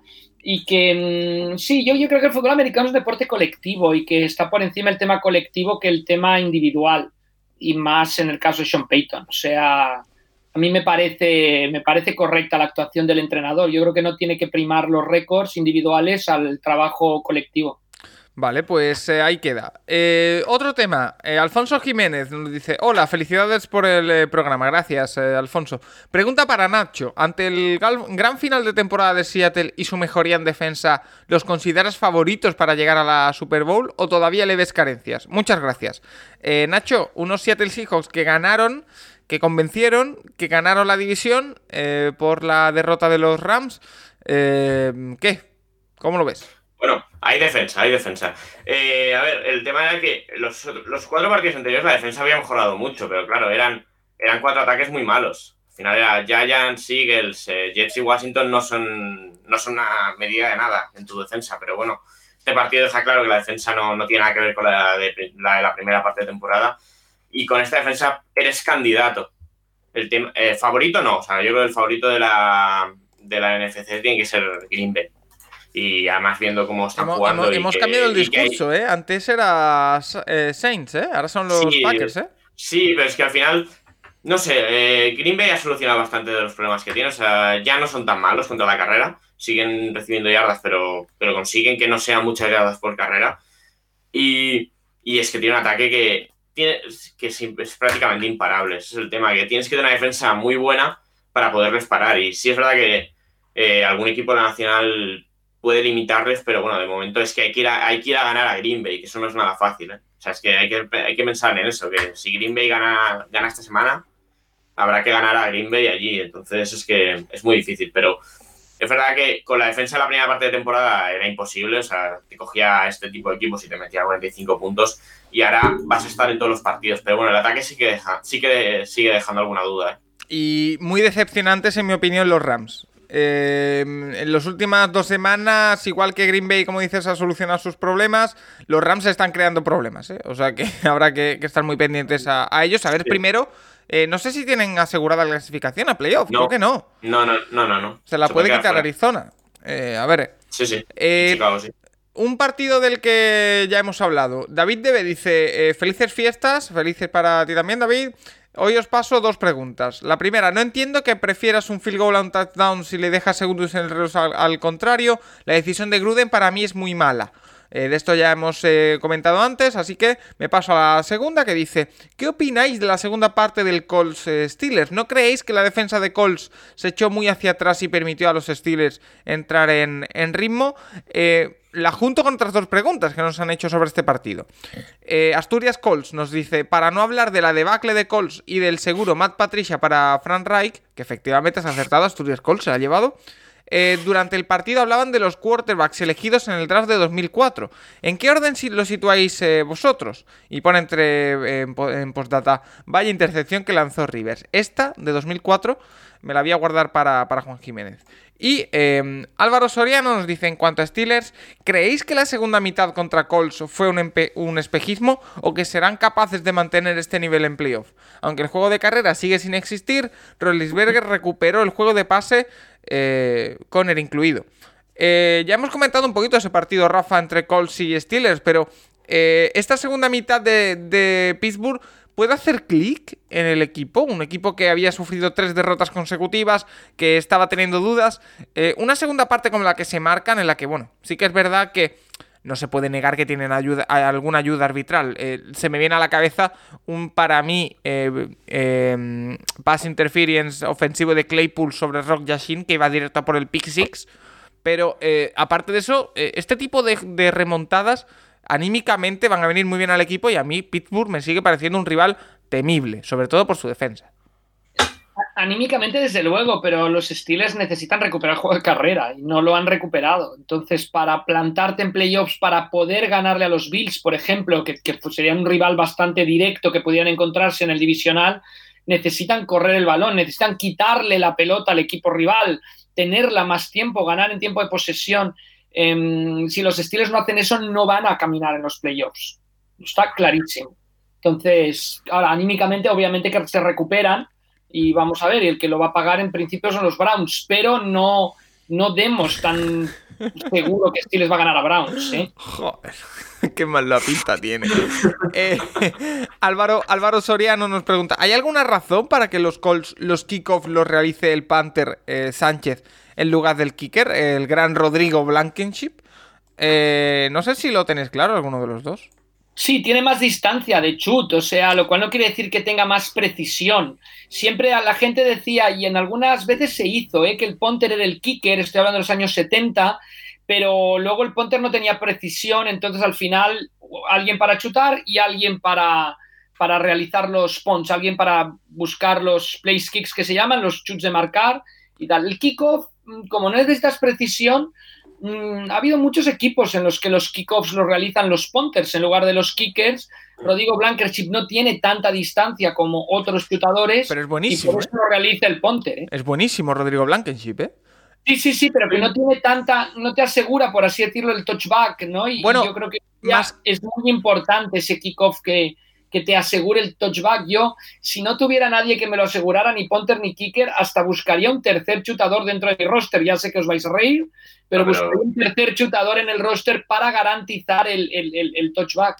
Eh, mira, eh, precisamente en, el partido de Cleveland eh, hay un field goal, creo que es al final del segundo ah, cuarto, que está muy lejos y Cody Parkey no llega, ni de coña, creo que eran 55 yardas o así, y lo mandan lanzar a, Gillian, al martillo escocés.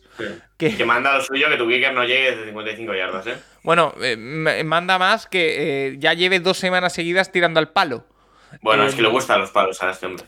Eh, pero Sobre bueno. todo de cuando jugaba en Chicago le gustaba mucho. Eh, tema siguiente. Iván Girona nos Bueno, dice. bueno, el sí, tema del. Panther, eh, los últimos cuatro años con. Los últimos años con eh, Vinatieri, para que no cargase tanto la pierna Vinatieri, ya, ya los chutaba, ¿eh? Sánchez, o sea, no es que haya empezado este año. O sea, lleva cuatro años en la franquicia y lleva chutando todos los kickoffs. Vale, pues ahí queda el, el dato, como siempre muy precisos y con mucha más información de la que tengo yo. Eh, Iván Girona dice, partidazo, partidazo, sí, partidazo el que se jugó en Green Bay, a pesar de que la defensa de los Packers es de las peores pagando el juego de carrera. Esta vez frenaron en seco los Titans en este aspecto. ¿Pensáis que fue debido a la climatología o que ha mejorado la defensa de los Packers? Aficionado RJ7 nos dice, ¿podrá Aaron Rodgers ganar un nuevo anillo esta temporada? ¿Podrían los Packers ganar a los Chiefs en una Super Bowl? Y Alfredo Zapata dice, Packers como Seed 1 es mucho más peligroso por las eh, condiciones climatológicas de, Green Bay. Eh, nieve, mm, nevada increíble en Lambo, Rafa, eh, a la que Mike Brave, el entrenador de los Titans, salió al campo en pantalón corto y sin zapatillas en una de las imágenes del domingo. Eh, yo que estaba en mi casa viendo NFL con la manta, me, me- me entró un frío por dentro que no, no pude explicar.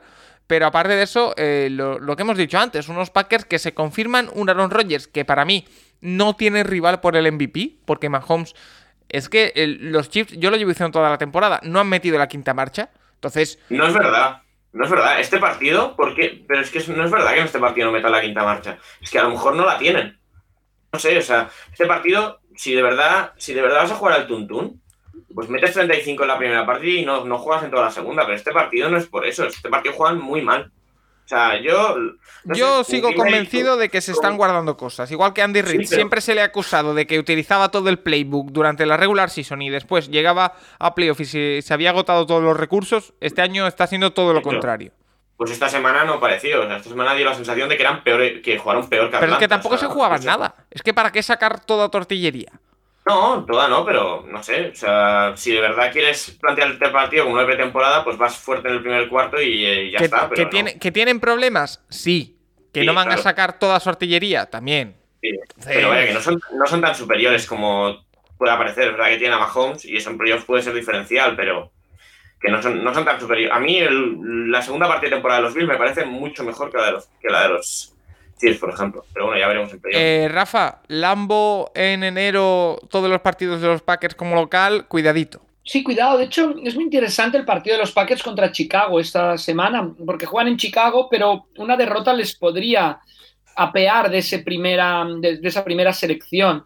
Y mm, yo creo que es que de esa primera, mm, estoy fatal hoy eh, con mi vocabulario, de, de esa primera, de ese primer sitio, no primera elección serán los Jaguars, desde ese primer sitio en los playoffs. Entonces, yo creo que es que es fundamental eh, en, un, en un año en que no hay público, los equipos que juegan con estadios fríos tienen mucha más ventaja en los playoffs que los que no. O sea, la, la ventaja ahora de los Saints, pues queda reducida si juega sin público. En cambio, la de los Packers es, es clarísima gracias al frío. Entonces, desde luego, yo creo que si los Packers consiguen el seed número uno de la conferencia nacional, serán los grandes favoritos. Y en una Super Bowl, un Packers Chiefs, yo no sabría quién irle. Yo lo veo igualadísimo. Y tampoco estoy de acuerdo con Nacho, los Chiefs tampoco los veo claramente ya en la Super Bowl. Yo creo que tan favoritos eran los Chiefs en un lado como los Packers en otro, si los Packers consiguen ese primer, uh, ese primer seed. Y- Pero ojo a Seattle en un partido de playoff, ojo a Sean Payton, ojo al mismo Tom Brady, ¿no? Que le calienta el brazo, que, que, a ver, que va a tener que ganar tres partidos para llegar a la Super Bowl, pero pues ojo, como decía, ¿no? Y eh, esas condiciones meteorológicas que quizá hubieran beneficiado más aún al, al juego de, de carrera de Titans y pese a eso lo frenaron los Packers. Sí, Sí, sí. bien, tampoco lo frenaron, o sea, Henry casi hace 100 yardas, ¿eh? Pero... Son pocas lo- para ser Henry. Lo, lo frenaron lo suficiente como para poder eh, ganar el partido, pero yo creo que los Titans tienen un problema grave comparado con la campaña pasada en defensa y cuando te meten más de 40 puntos pues es muy difícil ganar un encuentro, ¿no? Cuando te meten 40 en concreto. Nacho, ¿algo más que añadir sobre Packers? No, que es eso, al final, eh, a principio de temporada se crea una serie de tópicos, sea, no sé, la defensa de la carrera de Packers no para nadie, la defensa de Seattle del juego aéreo es lamentable, y eh, durante, el, y durante la temporada se van arreglando muchos de ellos, pero ya se quedan ahí, o sea, y bueno, Packers va a llegar a playoffs con una defensa de carrera al menos decente, no te diré que sea buena, pero es decente, y, y que no- ya no son tan malos. Y a ver, eh, viendo lo que hay en la conferencia, pues ver, eh, sí, está Camara, pero bueno, eh, no lo veo tan complicado. Y el partido, bueno, yo me quedé a ver la primera parte y bueno, pues estaba el partido en nada, en nada estaba solucionado el partido, pero. Eh, dice, nos, eh, también nos dice Alfredo Zapata, eh, tengo la sensación de que las posibilidades de que la NFC gane la Super Bowl aumentan mucho si alguien de la AFC derrota a los Chiefs antes. ¿Es una idea descabellada? Yo tengo la misma, no sé vosotros. Yo, es que de verdad que no veo a ningún equipo capaz de ganar a estos Chiefs, ahora mismo. Mm, Pues quizá- Atlanta estuvo a punto este domingo. Quizá los, Los Pa- Atlas- quizá los sí. Packers sí se... Pero en playoff no, no veo a ninguno. Y menos en Arrowhead. O sea... Pues, pues yo, veo, yo veo en la conferencia, hay, en la AFC hay tres o cuatro equipos que les pueden poner en muchos problemas. O sea, Buffalo, Buffalo a los golpes se podría un partido con Chiefs sin problemas. Y hay equipos más compensados. Cleveland si establece el juego de carrera. Sí, o sea, no sé, la defensa de Colts es mucho Gracias, mejor Rafa, por de- subirme un poco el ánimo. Eh, No sé, a, mí, a mí en un Colts Chiefs, verdad, claro, si dependen de Rivers, no, pero la defensa de Colts puede hacer un muy buen, muy, muy buen partido contra ese ataque, pero veremos. No son tan. O sea, el favoritismo no es que los Chiefs van a ganar un 50%, ni, ni en broma. eh, Chiefs Fan nos, pre- nos pregunta, después de la exhibición de Tom Brady, ¿podéis explicar cómo funciona el rating de quarterback? ¿Hay un máximo de rating? Eh, unos eh, backs, unos Buccaneers con Tom Brady que hay que decir que han entrado por primera vez en playoff desde 2007, si no me equivoco. Eh, entonces, eh, buena semana para Tampa Bay, que yo seguía teniendo mis dudas, pero están en playoff, que es como mínimo lo que tenían que conseguir, ahora a ver lo que hacen. El tema del, del rating de quarterback, Rafa, ¿tú lo tienes controlado? Sí, es muy complicado. Primero, el rating de coreback se, inventa en 1973 eh, con unas combinaciones matemáticas muy matemáticas. Seguro que fue algún actuario el que lo calculó. Y hay que pensar que se inventa en, para el juego de pase que se hacía en esos momentos, pases más largos, etcétera. Con lo cual, en día prácticamente ha quedado obsoleto, aunque todavía se sigue utilizando. La crítica es cómo puede haber una estadística que su punto álgido es 158,3, ¿no? En vez de ser 100 Porque eso es 100. el máximo, 158,3. Correcto. Vale. Entonces, el rating, a ver quién lo puede memorizar, lo explico rápido y al que me lo memorice le daremos un premio. Cuatro criterios. Pases completos entre pases intentados menos coma 3 por 5. ya, ya me he perdido. Yardas de pase entre intentos menos 3 por 0,25. C. Touchdown menos intentos por 20.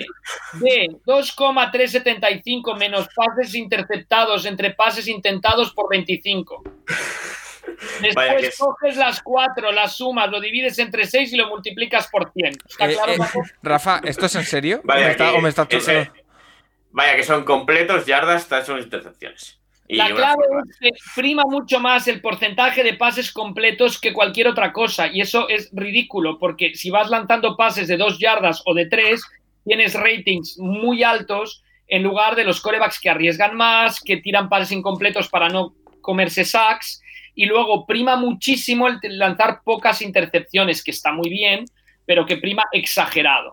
Oye, Con lo cual, eh, muchos analistas o muchos críticos ya tienen su propio rating y dicen que se tiene que hacer otro. Y no cojáis el de college porque todavía es más complicado y es totalmente diferente. El de college, el de college es alucinante. eh, Pero bueno, también. Rafa eh, o Nacho, a ver si me podéis ilustrar, que se me acaba de venir a la cabeza, pensando en esto que habéis dicho de muchos pases de dos yardas completos, que es de San Bradford. ¿Está en algún Sam equipo? No, claro que no. Bradford cada dos minutos se lesiona, entonces no puede estar en la NFL. Pero eh, es que recuerdo la temporada esa que hizo en Minnesota, Sí. en Minnesota hace un par de años que era parecía Jesucristo completando pases. Sí, sí. Ya no Eh, estuvo el año pasado, ¿eh? Sí, sí, es que lo, lo he perdido del mapa y ahora me acabo de acordar. Es que No, no, no, he estuvo- tenido un flash. Estuvo hace, dos años, estuvo hace años- dos años con Arizona hasta que entró Rosen, que se lesionó. Y, y ya está, nada, nada, se quedó ahí. Está en su casa. Pero ¿no? bueno, sí, sí, sí, está, es agente libre, no sé si se ha retirado o no, pero bueno, y si se retira es porque no le llega ninguna oferta. Pero bueno, es, es que la sigue, al final era de cristal. Pero Vale. sí, sí, iba, aquella temporada en Minnesota batió el récord de... De completos, porcentaje. Y, lo- y lo- bueno, no sé si completos o de porcentaje, creo que fue. Y bueno, Brice también lo ha batido en los últimos años. Al final, es que la, la estadística de este no importa nada. Hay- Eh, un un mal kicker, si está escuchando esto, dirá, de- el, el bueno es el de, el de ESPN. Y sí, obviamente el, el de ESPN se tiene que ver con la estadística avanzada, el EPA por jugada, los puntos añadidos por jugada. ¡Epa! Sí, sí, sí, EPA, sí, el chiste fácil. Y, y, es, sobre, y es sobre 100. Y ese sí que más o menos pues eh, está más... Los de Analytics son, eh, son el que es el que usan como, como métrica, ¿vale? Vale, eh, vamos con una pregunta que nos hizo Jordi Sánchez en agosto y que hoy esta semana nos ha recordado porque no la respondimos en su momento y a mí realmente resulta muy muy interesante. Nos dice Jordi Sánchez, pregunta para Rafa. Eh, Paco siempre pregunta a los invitados si verían factible en su medio, si son periodistas, un espacio de NFL propio a nivel nacional y todos aluden a lo mismo, un patrocinador, es decir, dinero. Sé que la pregunta que voy a hacer tiene muchas aristas, pero ¿cuánto dinero haría falta para retransmitir a nivel nacional en España en CWA y cuánto para la NFL? Sé que varía dependiendo de medios que se quieran poner, cantidad de partidos, etcétera. Pero como sé que Rafa esto ya lo ha movido, seguro que tiene muchos datos. Muchas gracias. Eh, Rafa, un tema. La, NCAA yo lo encuentro muy, muy barato. Lo que pasa es que era lo típico. ¿De dónde o sea, tienes dos problemas aquí. Uno está bastante solucionado porque es por dónde lo, por dónde lo emites. Hoy en día por Internet lo puedes emitir y eso lo tienes bastante solucionado, aunque tienes unos costes obviamente para recibir la señal, etcétera. Pero sin contar eso, la NCAA valía unos 25.000 euros más o menos, lo cual me parece, mm, vamos, súper barato contando las prestaciones que te daría la NCAA. La vendía o los derechos de, de venta de la NCAA para, a nivel internacional los tiene la ESPN entonces tendrías que negociar con ESPN, que tiene las oficinas en eh, Londres, y la ESPN pertenece al grupo Disney, con lo cual al final eh, Movistar adquirió este paquete para dar las principales, las principales bowls, no sé si todas las semanas en CAA, pero sí las principales bowls, y desgraciadamente pues eh, no sé si las tendremos o no este año o como los partidos de baloncesto de ah, los veremos a día, a día 29, Rafa, 29 de diciembre, que es cuando estamos grabando, no hay noticia de que se vayan a emitir. Entonces, eh, no, no. Pero que los derechos los tiene Movistar. Es una pena porque probablemente son derechos que, que quizá no se ha dado cuenta Movistar, pero que, que, los seguidores de fútbol americano yo creo que le, le bueno, le, tendría mucho sentido porque se ligaría a lo que tienen de NFL por un lado y por otro Mm, creo que hay una audiencia muy interesante para ese tipo de partidos en una época del año donde tampoco hay mucho fútbol ahora, ¿no? Sí que tienes el Boxing Day este, pero los derechos los tiene Dazón y luego tiene... Bueno, este año sí hay liga, pero igualmente... Hay liga, pero, pero generalmente ese, ese, agujero queda, ¿no? Y es, es muy interesante. comentar, ¿no? Por ejemplo, cuando dimos en Gol Televisión aquella final en la que Deshaun Watson lleva a Clemson al título. había un partido de segunda división, jugaba los Asuna, en aquella época creo que está en segunda división los Asuna, ¿eh? pero bueno, jugaba los Asuna. Y con todo y eso en Twitter fue trending topic número uno la final del NCAA. Con lo cual ves que los seguidores además son seguidores muy fieles. A mí, me, a mí me da la impresión, Rafa, de que aunque haya fútbol, eh, soccer, eh, son audiencias eh, complementarias. Es decir... contestando a la pregunta, Paco, el problema es que tiene que haber alguien de marketing que vea esto. Y, nadie de momento lo ha analizado o lo ha visto o lo ve claro en España. Hay, que, hay, que, hay que contar que nosotros, junto con otras personas, se, se intentó hacer algo con, esto hace año y pico, que lo principal que hay que valorar de, este tipo de productos, sobre todo hablando de NCAA, ¿eh? porque la NFL ya prácticamente se vende sola, pero eh, la NCAA es que hay un, público con mucho engagement, es decir, con mucho arraigo, con mucha, lo que tú dices, fidelidad, entonces es un público muy valioso, aunque sea un público, aunque sea algo de nicho, eh, porque realmente NCAA fútbol es nicho. Pero eh, bueno, es algo que se intentó, que no salió. Y bueno, ahora habrá que estar a la expectativa de, ver si lo podemos ver en Movistar, si lo podemos ver en otras plataformas, pero parece que este año 2020-2021, esas bowls y esos playoffs, está difícil, porque todavía no sabemos nada, así que no sabemos si, lo dejarán para, el verano, como, como, ha dicho Rafa que hacen con, el baloncesto colegial, pero eh, la realidad es que aún no se sabe nada qué van a hacer con ello, así que no parece muy factible que lo puedan dar en, directo.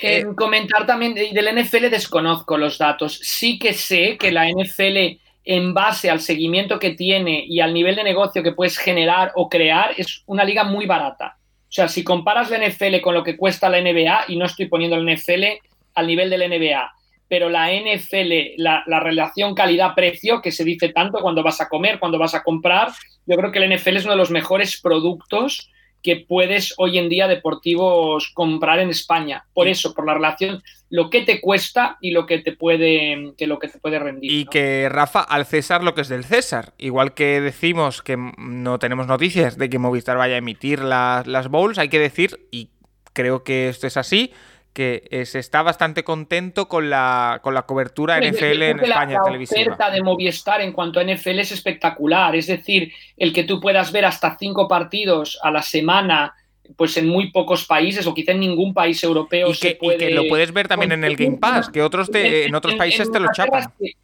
En el Reino Unido sí, pero que la, la oferta de Movistar eh, en cuanto a NFL es completísima. O sea, puedes verlo eh, prácticamente todo y, y- y muy bien.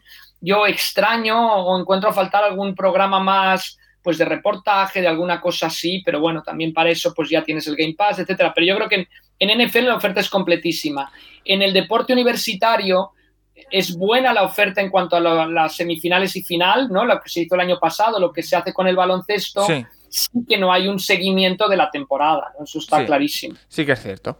Eh, vamos con una ristra, Rafa, de preguntas eh, tácticas o de técnica o de jugadas en concreto, que si te parece vamos a ir eh, dándole una tras otra en plan metralleta. Nacho, si quieres meter eh, cuchara, estás invitado, eh, pero vamos Sí. a ir rápidamente con, con ellas. Eh, hay tres preguntas que nos dicen... en el Rams Seahawks, a falta de 2.17 para terminar el partido, hay un pase al jugador número 11 de los Rams que recibe el balón y cae al suelo y sin que ningún jugador lo suelte, sin que ningún jugador lo toque, perdón, suelta el balón. Nos lo dice el Lagarto Juancho, Mr. Dom y Bar VC. Eh, en teoría debe ser, debería ser fumble, ¿no, Rafa? No, bueno, voy a la regla, ¿eh? Ahí el jugador no intenta levantarse para jugar la pelota, sino simplemente la deja, con lo cual se da él mismo por placado, digamos. Es como cuando un coreback se tira con los pies por delante o se entrega al mismo jugador, con lo cual no tiene que ser fumble. Lo que pasa es que los árbitros tienen que pitar antes, porque al no pitar rápido, pues dan, dan lugar a que la coge el jugador de los Seahawks, empiece a avanzar. O sea, falta de, de, de convencimiento del árbitro que está cerca de la pelota y al esperarse generan la duda. Pero si nos vamos a la regla de que el jugador se entrega, el receptor de los Rams estaba entregado en ese momento. Pero, no sé, yo vi la jugada y dije, esto es fumble. Es que eh, realmente esto no es college. Si tú te, te tienen que tocar para que esto es placado. Entonces, Sí, que pero él mismo se, se ve cómo se levanta y deja la pelota. O sea, no intenta Sí, jugar. pero- no, no intenta sí, pero- acción, que es la regla. Pero- Ahora, eh, los árbitros tienen que pitar antes y el jugador tiene que buscar un árbitro para darle el balón. No puede dejarla ahí, ¿no? Es que También es el tema, David, que claro,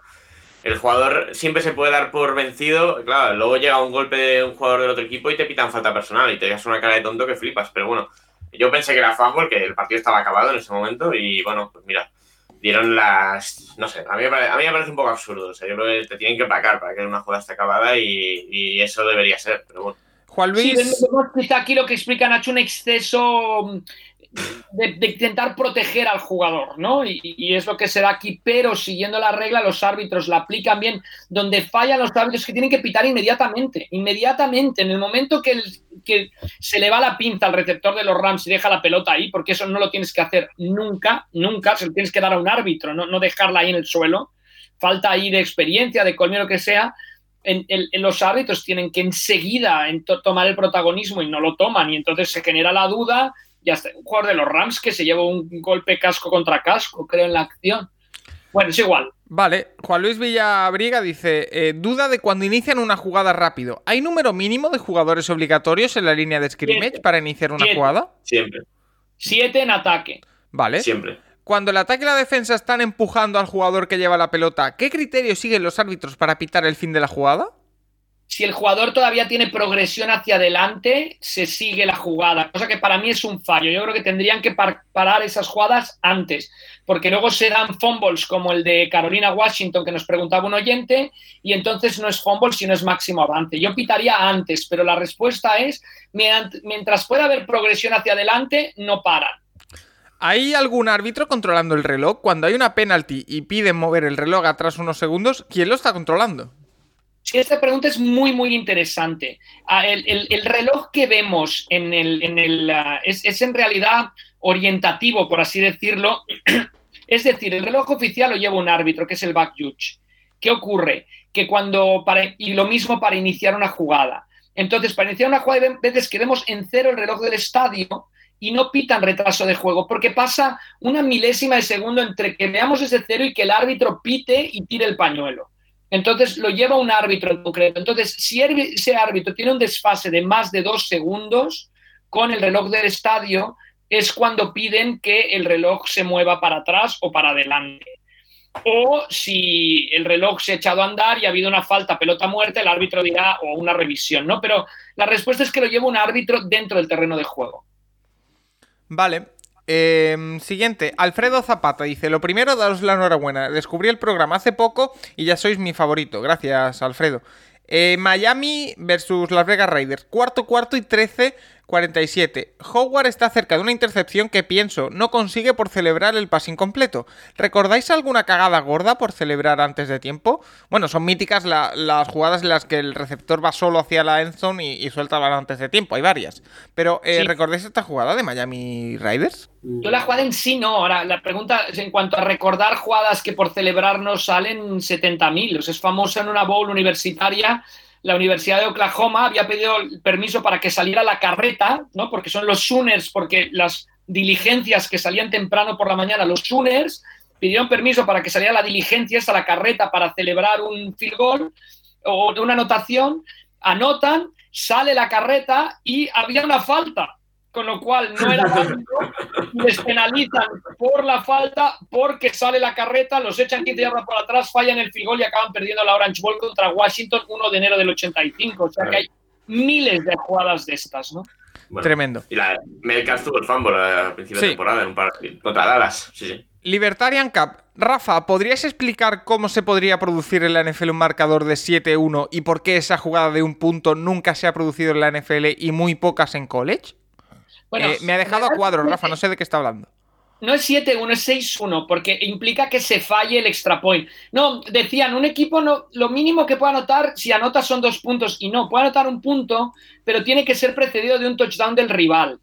¿Por qué? Porque un safety, ya nos vamos liando mucho, un safety en un try, en, un- en una conversión de dos puntos o de un punto, en un extra point o conversión de dos puntos, si se produce un field goal, es un punto, no es un extra point. Field goal, chute entre palos, igual a uno si se produce un touchdown, digamos, es igual a dos. Tú conviertes el, la jugada de dos puntos, llegando a la enso, lo que sería un touchdown, pero como es jugada adicional, vale dos puntos. Pues si se da un safety, vale un punto. Entonces, Perdón, ¿cuándo perdón, se- me, me- me acabo de perder. O sea, yo equipo A y tú equipo B, ¿vale?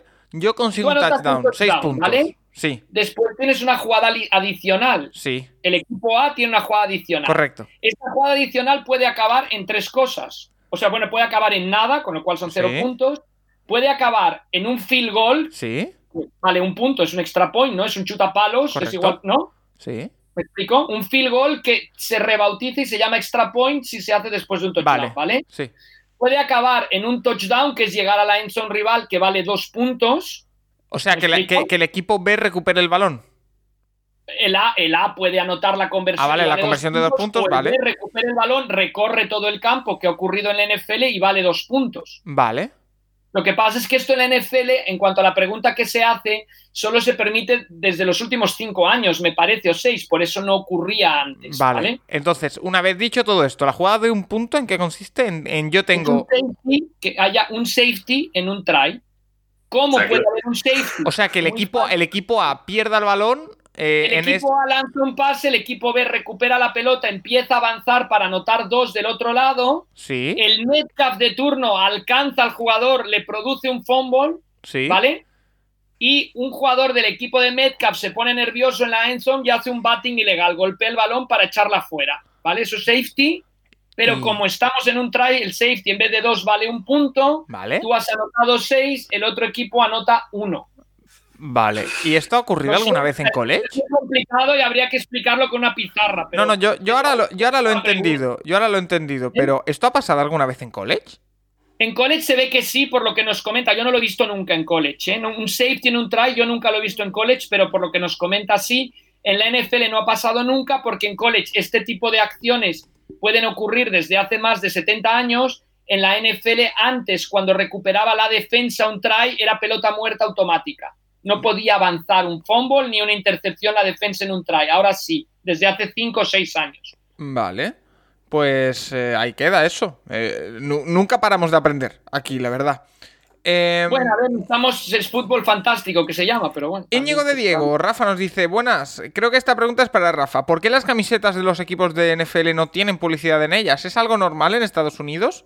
Eh, yo aporto, yo aquí aporto, Rafa, perdón, que sí que es habitual, pero que por ejemplo la NBA ya lo está implementando. Pero desde hace poco, ¿eh? Sí, sí, muy pequeñitas, pero... muy, muy pequeñitas. Sí. Tú ves la policía de Harley Davidson en los Milwaukee Bucks ni se ve. Sí, sí, es algo cultural. O sea, yo creo que como así como se ha visto muy claro que, hubiera sponsors en camisetas en el fútbol europeo desde hace más de 40 años, en el, ah, en el, deporte americano, sobre todo el profesional, nunca. Ahora lo suelen llevar en entrenamientos, en otros sitios, y también tenemos que tener claro que ese tipo de sponsor en la NFL lo gestionaría la liga, no los equipos, con lo cual la liga prefiere apretar al Nike de turno para que pague más dinero por hacer las camisetas que apretar a tener ahí un, sponsor. Claro, porque además eh, probablemente sería el mismo sponsor para todos y sería un poquito feo. Eh, Serpico Data nos dice: Buenas amigos, aquí os lanzo mi pregunta de rigor. Ayer comentaba con Rafa un hecho peculiar, al menos para mí, y es que eh, en algunos equipos eh, existe la presencia de una figura que, entre otros cometidos, se ocupa de sujetar a ciertos head coach o coordinadores para que estos no invadan el emparrillado y sean sancionados por dicho acto. Tenemos el ejemplo de Sean McVay o del defensive coordinator de los 49ers, Robert Sale. Así que mi duda es la siguiente: ¿qué cargo oficial ocupa dentro del staff este sujetador, entre comillas, y qué monumento recibe por ello? Muchas gracias. Eh, esto es algo que es muy curioso y que se le hizo en el primer año de McVeigh se le hizo un, eh, un reportaje al, que ayudaba a McVeigh a esto y se ocupan solo de eso, Rafa. Bueno, sí, sí, pero no, primero no, no, solo existen los Rams, o sea, en principio existen todos los equipos. Lo que pasa es que en algunos equipos toma más protagonismo que en otros. Esto se llama el Get Back Coach, que en realidad su función es durante los partidos, con lo cual hace otra cosa. En los Dragons, en en en la NFL, en el fútbol americano profesional, no sé en el universitario, 90 minutos antes del inicio de partido, el jefe de prensa de cada equipo lleva dos árbitros y se los presenta, aunque se conocen, al head coach. Y entonces discuten ciertas cosas. Si el coreback es diestro o zurdo, de cara a donde se pone el referee, si hay alguna jugada de engaño, de cara a estar preparados. Y una de las preguntas que le hacen los árbitros al head coach es, ¿quién es tu get back coach? O sea, el coach que se va a encargar de limpiar la zona esa de dos yardas que está pintada de blanco, que separa lo que es la banda del campo. Entonces ahí no tiene que haber nadie, siempre hay mucha gente ahí, sobre todo Sean McVay. Entonces, el protagonismo después que este get back coach tiene durante el partido, pues depende del nerviosismo de su entrenador, como Sean McVay, o del defensa, del coordinador de defensa.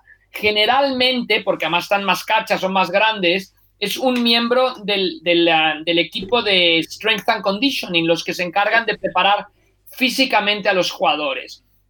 Y en el caso de los Rams es muy curioso, porque se encargaba de esto Ted Rath, que es el que sale en aquel reportaje que mencionas, Paco, que ahora está en los Eagles, no está ahora en los ah, Rams. Fue el que empezó con esto, ¿no? Y Ted Rath, además, no pudo ir a la Super Bowl ni a la final de conferencia porque tuvo un problema cardíaco.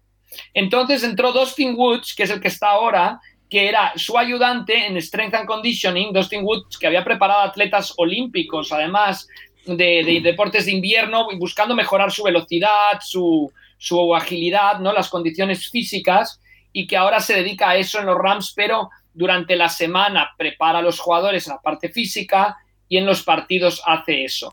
El que lo hacen los 49ers se llama Mike Nicolini y no es el jefe, pero también pertenece a ese departamento de Strength and Conditioning. Vale. Eh, Embutidox dice: eh, Mi pregunta de la semana: ¿podéis explicar cuándo es retornable un field goal? ¿Cuándo se considera pelota viva para, que el, equipo, para el equipo que chuta? ¿Y cuándo es retornable tras un bloqueo? Gracias por la pregunta, por el programa, perdón, y por vuestra sabiduría. Bueno, sabiduría la de Rafa, la de Nacho, la mía ninguna. Muchas gracias, eh, Embutidox, que es mucho de lo que he comido en estos días de Navidad, un poco de Embutidox. Em, Rafa.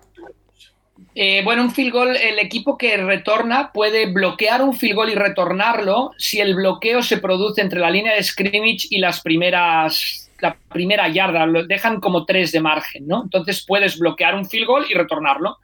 Una vez que ese field goal cruza esas tres primeras yardas y bota, una vez que la pelota bota, ya no lo puede retornar nadie y el field goal está considerado como malo.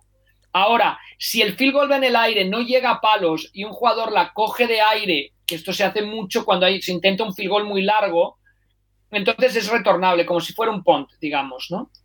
Y entonces la jugada acaba donde el retornador acabe, en vez de, volver al punto del chut.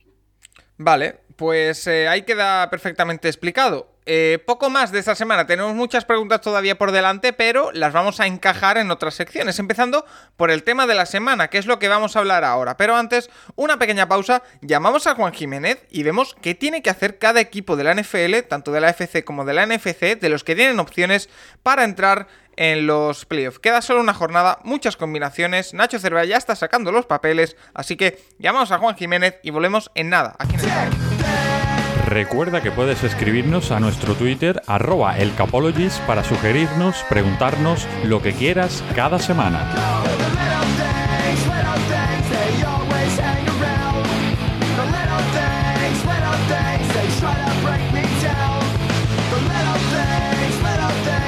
Momento en el Capologist para charlar, como siempre, cada semana se está convirtiendo en una costumbre y la verdad que es súper eh, reconfortante. A mí me. porque aprendo mucho hablando con, con, él. Vamos a conversar de nuevo, vamos a meter en la conversación a Juan Jiménez, de nuestro maestro de cabecera, sobre college, sobre quarterbacks, sobre prácticamente todo. Así que, bueno, Juan, ¿qué tal? Hola, ¿qué tal? Felices fiestas a todos. Igualmente, último programa del año 2020 y yo vengo cargado de preguntas para ti. Hay algunos que vienen cargados de regalos y yo vengo cargado de preguntas. Eh, soy así. Eh, Rafa y Nacho siguen por aquí, así que bueno, vamos comentando. Eh, la primera, eh, te voy a lanzar un poco porque ya lo hablamos hace algunas semanas, pero no sé si quieres actualizar tu postura sobre el tema Tua Tagovailoa y Brian Flores, que esta semana lo ha vuelto a hacer. El coach de, Miami lo ha vuelto a sustituir en medio de un partido por Fitzpatrick. tú estabas un poco más hacia mi lado de, que eso podría ser perjudicial para, para Tua y por ende para el futuro de Miami. Pero no sé si, si esa regresión en el juego de Tua en las últimas semanas bien merecían lo que pasó esta, esta semana. Wow, muchas cosas aquí a comentar, Paco, no sé por dónde empezar. Eh. Yo sigo estando en contra del tema. En el momento que tienes dos quarterbacks que lo vas combinando, te crea una división en el equipo muchas veces, que es algo que no quieres. Después, el mensaje para mí que envías a Tua, hey, eres nuestro chico, pero no confío demasiado en ti. Y el, y el, mensaje Fitzpatrick es, mira, me, llaman cuando, cuando necesitan que le llamen las castañas del fuego, pero tampoco confían en mí del todo, ¿sabes? Así que yo no lo acabo de ver, eh, no lo acabo de ver. El tema mental, el cuerpo, el tema de la confianza es, es, es fundamental. Y, y, básicamente, además que tú no es que hubiera lanzado tres picks, ¿no? Simplemente el le falta, le falta confianza. Lo que yo creo, lo hablamos con Rafa el otro día fuera de, de eh, hace un par de días, eh, yo creo que es un tema básicamente de, que tiene que adaptarse al fútbol profesional. No estaréis de acuerdo. El tema es que en, college football eh, los quarterbacks tienden a pasar a los receptores constantes marcados. En la NFL no es así. Tienes que anticiparte, sí. Exacto, exacto, Paco, muy bien. O sea, realmente tienes que pasar cuando todavía están, ¿sabes? Eh, con el, con el defensor. Es justo antes de que entren en la ventana en que se desmarquen. Entonces, ¿por qué no las pasa? Estoy seguro que los lunes, cuatro, ¿por qué no las pasa? Porque no está desmarcado. Eso es desmarcado en la NFL. Es ahora cuando has de pasar. Y tiene que aprender, pero el chaval, eh, yo lo veo con, un talento tremendo, pero es que se lo vas poniendo, quitando, poniendo, quitando. Yo, yo no sé qué mensaje le das a él y al equipo. Eh, estoy totalmente de acuerdo. Eh, vamos con esas eh, preguntas. Hablando precisamente de Fitzpatrick y de los quarterbacks suplentes, nos dice Sergi RL. buenas, ¿pensáis que se le da poca importancia a los quarterbacks suplentes? En muchos equipos están muy lejos del nivel del quarterback 1. Para mí un ejemplo de quarterback de garantía sería Dalton. En cambio, los backups de Niners no han demostrado nada. ¿Creéis que los 49ers con Dalton hubieran entrado en playoff? Juan, estoy de acuerdo con Sergi en que se le da poca importancia, pero es que no hay mucha más oferta. Es decir, a lo mejor quarterbacks en condiciones hay 20 en la NFL. Es que no hay, de donde no hay no se puede sacar. Fíjate lo que has dicho, ¿estás de acuerdo? Pero es que Sergi, se llama Sergi, ¿verdad? Nuestro, nuestro amigo oyente. Sí. El tema no es que se, no se le dé importancia, es que no hay. Pero si es que no hay titulares, no hay 32 titulares en condiciones. Imagínate suplentes. O sea, lo de Dalton ha sido para los Cowboys como una bendición, porque no, es que crea, creo yo, ¿eh? no es que Está sea jugando bien, ¿eh? lo ha sido, pero claro, uno, tener un, un, suplente así es un lujazo, porque hay equipos que no tienen un titular así. Entonces, pero el tema es que no hay quarterbacks, es que no hay quarterbacks para, para con esa calidad. Eh, yo creo que es por esto. La, la, posición de quarterback es fundamental en cualquier equipo, por supuesto. El suplente, pf, imagínate. ¿Y los 49ers hubieran entrado, eh, Nacho, hubieran entrado los 49ers con, con Dalton como quarterback en playoff o no? Pues yo creo que al final no, hubiese estado más cerca de pelear. O sea, alguna de las derrotas que seguramente con Mules han tenido con Dalton no hubiesen acabado pasando, pero yo creo que se hubieran quedado fuera de playoffs igualmente. A mí, a mí lo del quarterback suplente, a mí es que yo creo que si se te lesiona el titular, tu temporada está prácticamente acabada. Entonces a mí me da igual si, si le pagas dos millones al suplente o si le das un mínimo de veterano. Entonces, Eso es lo que piensan yo, los equipos, creo. Yo, yo voy siempre, a mí dame a un Gino Smith de la vida que no, no juega, que cobra el mínimo veterano, no tiene que salir al campo ni un snap y, y si se lesiona el titular, pues ya pienso en el año siguiente. No, el, el, el, mejor trabajo es el de Josh McCown, al que le han pagado, lo hemos hablado alguna vez, por estar en su casa. Sí, bueno. Chase, bueno, Chase Daniels, Chase Daniels, que el otro día juega contra con los Lions. La cantidad de dinero que ha ganado Chase Daniels sin hacer nada bien es alucinante. Eh... Recordad lo de Eagles con Falls. Eh, eh, sí. Es que son, son, jugadores muy justitos y parecía que iba a ser y después, bueno, ha pasado lo que ha pasado. Claro. O sea, es un jugador que te complete dos, tres partiditos, que te acabe la temporada y mira, y quizás te haya suerte como aquella temporada con los Eagles, ¿no? Y de wow, pero ya está, es lo mira, que hay, es que no hay, no, no hay más. Pero, es pero luego, ha sido, luego ha sido lo que ha sido, no, es, no, es, no, es, no, es, mejor que Trubisky. Llevamos, por eso, por llevamos eso, hora 35 de podcast y me he aguantado hasta ahora, pero no lo puedo decir. Increíble Mitch Trubisky estas últimas semanas. Eh, está, hay Dale, todavía, hay todavía... Renúvalo, Paco, renúvalo. Venga. Hay, hay, todavía espacio en el, en el, barco por si queréis uniros. Eh, bueno, hasta... no, pero es un tema de que increíble, o sea, lo que el ha mejorado, call. lo que puede hacer un play caller con. con Increíble, increíblemente, increíblemente mal Matt Nagy. Esto deja. Pues sí. Trubisky, no sé, siempre hemos comentado que un coreback sea él, ¿no? Es que todos son diferentes, sácale el mayor provecho al que tienes, pero no quieras que Trubisky juegue como hacen otros corebacks de la NFL, porque es Mitch Trubisky. No, no se apellida Marino ni se apellida mm, Elway, ¿no? Venga, una, una, una pregunta para respuesta rápida. Eh, me la guardé de antes. Asturias Colts, de los quarterbacks elegidos en el draft de 2004, Eli Manning, Philip Rivers y Big Ben, ¿en qué orden los situáis vosotros? Eh, Rafa, empieza contigo, va. Yo diría que todos son muy altos. sí, sí, más, más, de 1,95, yo creo que los tres. No, pero ¿en, ¿en qué orden lo pones? No, de nivel. No, yo creo que Big Ben porque ha ganado más. O sea, yo, yo me voy un poco por ganar, por lo que han ganado de, de, de, de títulos, de estar siempre arriba. Big Ben, Eli Manning, aunque peor en temporada regular que Rivers, pero mejor cuando más cuenta. Y Rivers el tercero, pero bueno, es un buen tercero, desde luego. Es, yo... Tiene el récord de más yardas de pase de la historia de los Chargers. Firmo, firmo debajo de esa clasificación de Rafa Cervera. Big Ben, Eli Manning, Philly Rivers. Eh, Nacho. A mí, eh, Big Ben sí me parece mejor los tres, pero yo creo que el, el talento o el nivel de Rivers es más, es mejor que el de Eli Manning. Solo que Eli ganó dos anillos y al final, pues mira, se encontró con esas dos Super Bowls y consiguieron ganarlas, pero si llevase la, si tuviese las mismas Super Bowls Rivers y Manning, yo sería mejor. Tendría mucho mejor carrera Rivers. Claro, pero el tema es que no las tiene. Juan Jiménez. Sí, ya, ya, pero. Juan. Sí, no, estamos de acuerdo. Big Ben, el número uno creo sí, de los tres, aunque están muy, muy ahí todos. Y después yo creo que los otros dos son, bueno, lo que decía Nacho, las circunstancias afectan bastante. Yo sigo teniendo y mucho respeto por Rivers, eh, porque y, y, además me encanta su carácter. Pero, pero te, me plantea siempre muchas dudas en los momentos clave. Estaba leyendo este fin de semana igual, ¿no? al final siempre acaba lanzando ese pick, siempre. Y dices, ¿de verdad? Y, y, por algún motivo no creo en él. Pero. Rivers en temporada regular y Manning en playoffs sería la combinación sí, perfecta. Quizá, quizá, que, que Eli Manning tiene esa cara de, verdad que parece que no que parece que no, pero bueno, mira, no sé, Big Ben el mejor, creo yo, de los tres, sin duda. Vale, Ancho nos dice, en las retransmisiones a través del Game Pass repiten muy a menudo el término underneath, generalmente acompañado del nombre del quarterback que acaba de lanzar el pase. Entiendo que es una zona de la defensa que ocupa los receptores, pero ¿qué significa exactamente, Juan? Wow, vale, underneath del inglés, ¿eh? Por debajo, eh, fácil. No es realmente ningún término descriptivo de fútbol, eh, al revés, no es, un, tema técnico, sino simplemente es un tema para, para describir ¿no? Eh, rutas.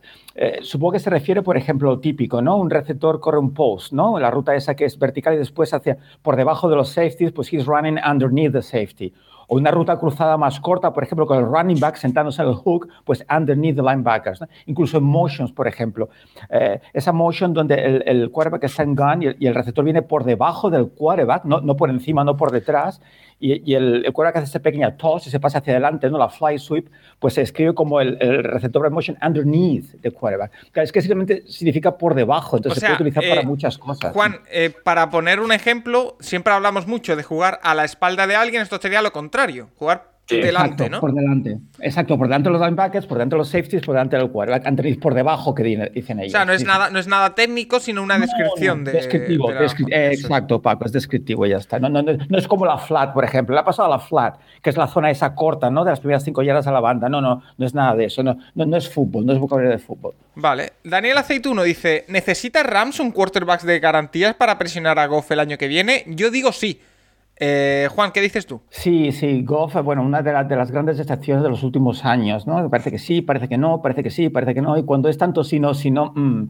y, me encanta como persona, eh, lo he visto en entrevistas, sí, pero, pero le falta ese, mm, ese mm, para, para, ser quarterback de titular de la NFL. Vamos a dejarlo en ese. Eh, ¿Estáis de acuerdo, Nacho, Rafa? Porque yo creo...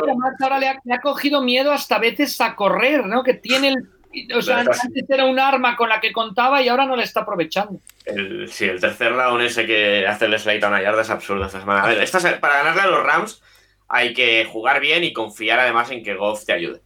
Y normalmente pasa. Joder. Eh, Iván Girona dice: No existe un quarterback kicker en la NFL. Creo que sería muy interesante para poder hacer fakes en los field goals. Eh, Juan, tú que has sido entrenador de ataque, eh, un, quarterback, un kicker que además sea quarterback es el sueño de cualquier jugador, de cualquier coordinador de ataque y de equipos especiales. Tiene que ser un sueño, no sé si existe. No, no, no tanto, Paco, yo no lo veo así. De hecho, con lo que innovan los equipos eh, constantemente y no se ve es por un motivo.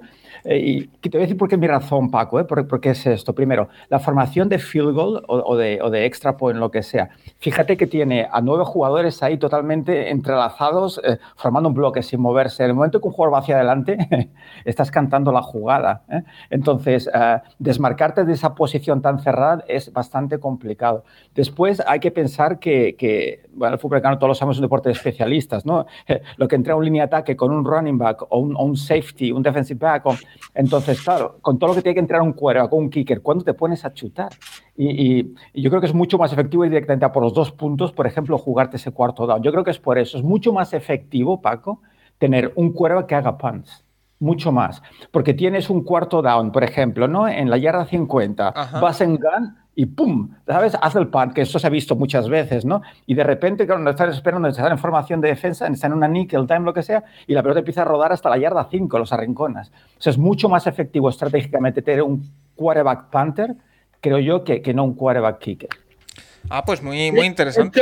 En lo, que ha comentado Juan en high school, high schools pequeños y esto, muchas veces el quarterback es el punter también del equipo.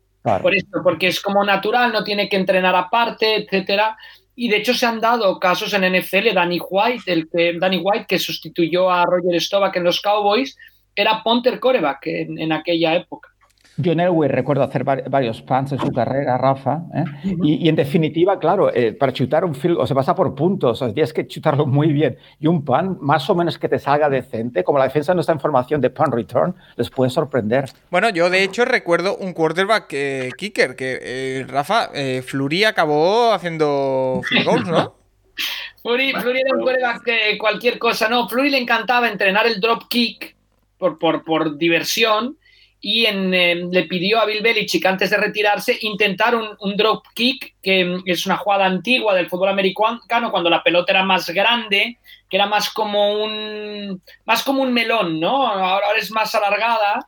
Y, chutó un drop kick que vale un punto, un drop kick, o sea, es igual que un field goal o un extra point, o sea, vale un punto en extra point, valdría tres si lo intentas en una jugada normal y lo convirtió con los, con los Patriots, de hecho, el drop kick, pero bueno, Flurry, como, como lo que decíamos, en high school, pues chutaba chutaba punt y chutaba drop kicks, pero, pero mm, bueno, era más por diversión, digamos, o como hobby, digamos.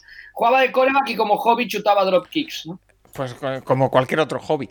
Eh, nos eh, preguntaban eh, esta semana, eh, tres oyentes en concreto, Aves Trujillo, eh, Juan Luis Villabriga y Vegas, eh, ¿qué equipos entrará en playoff? Eh, dado que no hay defo- eh, nada definido, si algunos equipos se van a dejar ganar o, o no van a poner el máximo, ¿qué creemos que va a pasar? Entonces, hemos ido directamente a hacer el tema de la semana por ahí. Queda una jornada, quedan 11 equipos, si no me equivoco, para 7 plazas de playoff, 4 se van a quedar fuera. Así que, Nacho Cervera, eh, te voy a pasar el testigo porque, eh, si no me equivoco, has estado, bueno, lo has desgranado todo en Twitter, no has dejado nada para este podcast, pero bueno, ya no, la, no la pasa FC, nada. sí, No pasa es mucho más nada. Eh, en la FC hay 5 equipos, que son Miami, Baltimore, Cleveland, Indianapolis y Tennessee, por 4 plazas. Es decir, uno de estos 5 se va a quedar fuera. En la NFC, en cambio, eh, hay más, eh, hay menos plazas disponibles y, eh, bueno, pueden entrar Arizona, Dallas, eh, Washington y Tampa está allá. Los Rams también se pueden quedar fuera y Chicago también. Entonces están Washington, Rams, Bears, Cardinals y Cowboys por Y Giants, y Giants por 1, 2, 3 por 4 puestos. Sí, pero bueno, en verdad los del NFC pero, este pe- pelean por un único puesto y el resto por los demás. Vale, Eh, coméntame. Sí, yo, perdona Paco, el de la, el de la, así como de la americana es muy claro porque todos pelean por, Claro. por meterse como wildcards y queda el campeón de división de entre los Titans y los Colts. En la nacional lo, lo desgranaría en dos ramas totalmente Sí. separadas. O sea, por un lado, Cardinals, Rams y Chicago pelean por dos puestos de wildcard. Por el otro lado, en la gran y competitiva división este, Washington, Giants y Dallas pelean por, por un puesto. Sí, o sea, la NFC es eso. Estas dos peleas y además la del Seat 1 entre Green Bay, que seguramente será, Seattle y New Orleans. A ver, eh, la más fácil es la de la, de la NFC este, al final.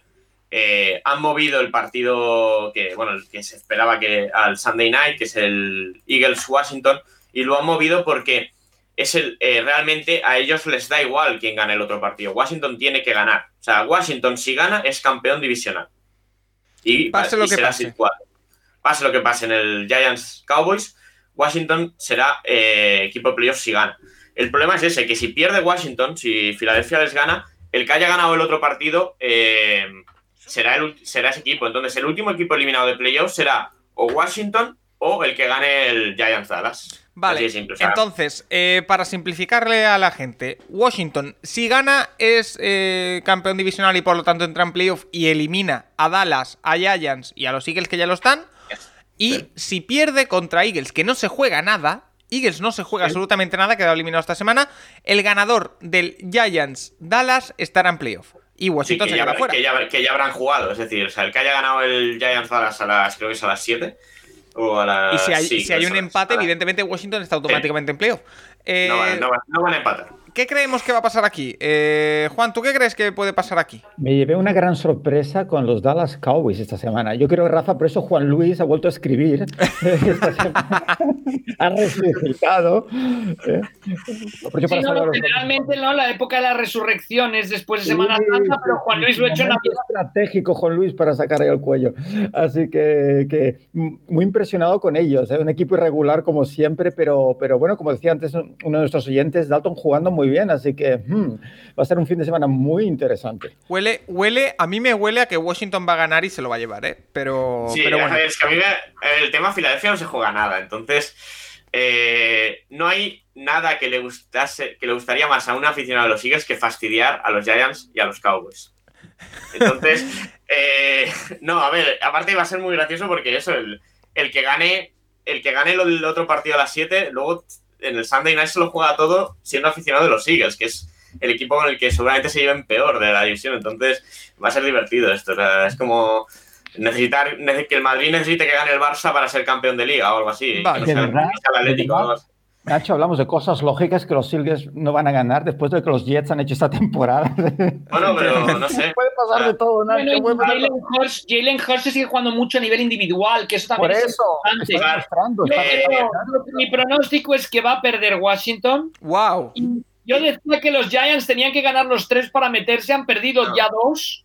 Yo de momento veo mucho mejor anímicamente en momentum a Dallas que a los Giants, o sea que voy a ir con Dallas, que fue mi previsión de inicio de temporada de que ganaba la división, obviamente no con 7-9, pero voy a ir con Dallas. Yo creo que Washington. Eh, siguiente, esa rama de, de Cardinals, Chiefs y... Hay Cardinals, eh, Bears y, y Rams. Sí. Sí, a ver, en esto eh, Rams puede ser desde Seed 5 a eliminado. Eso es lo curioso de esta semana.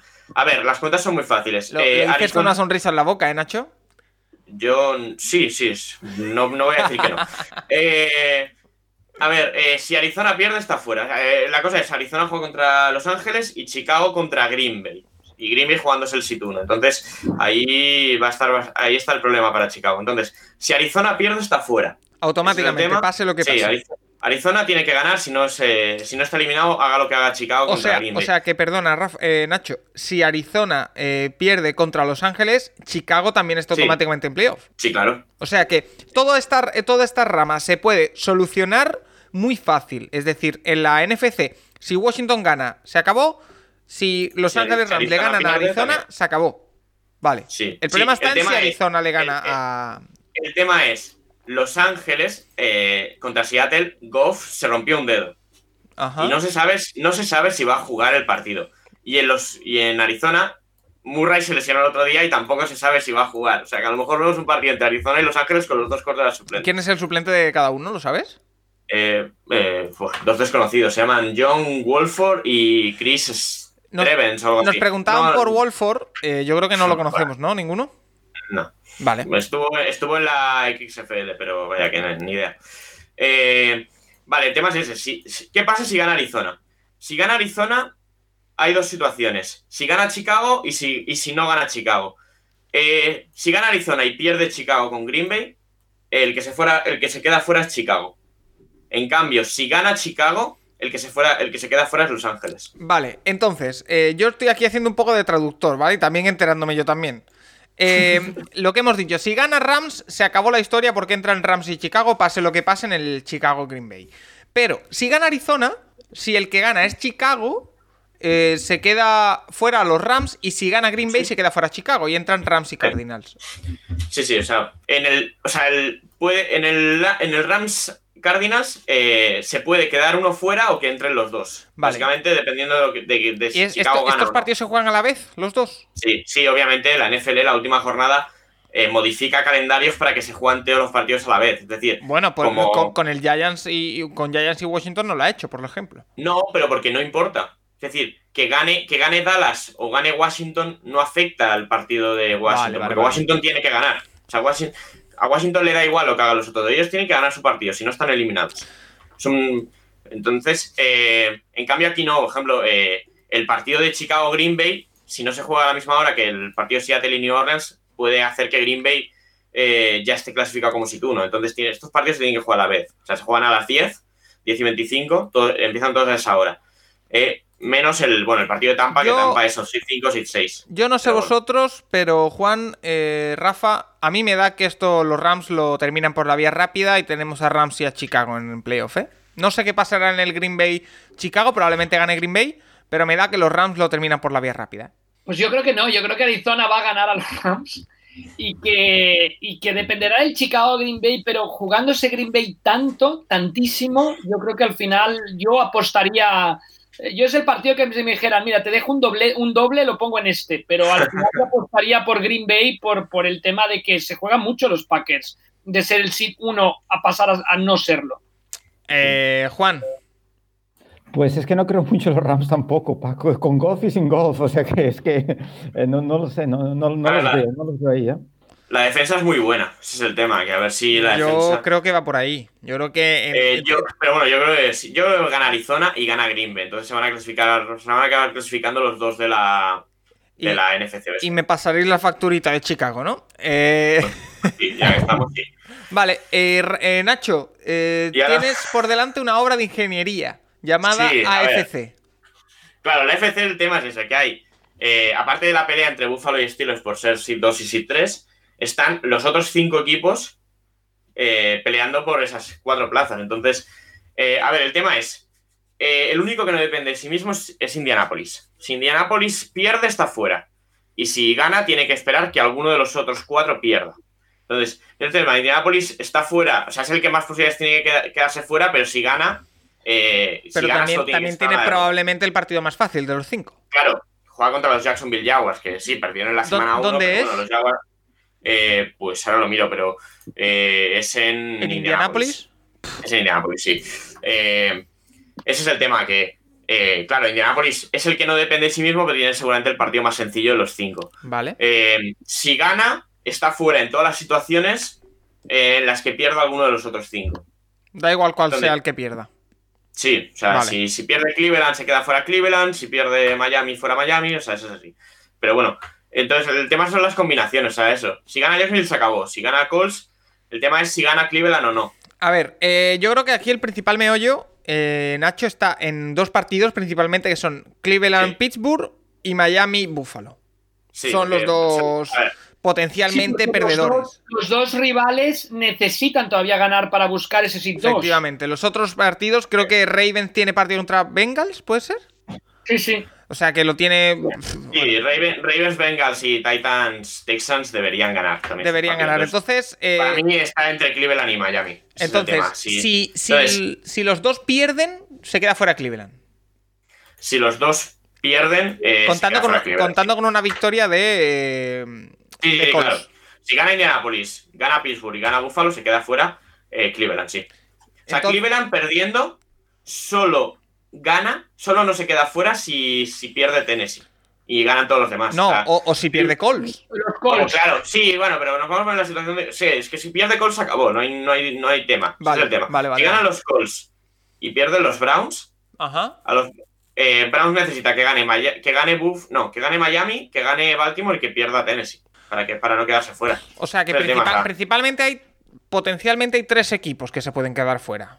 Que son Miami, si gana Indianapolis a Jaguars, y a los Browns les da por ganar a. a, mm, a Pittsburgh. eh, si pierden ellos están fuera.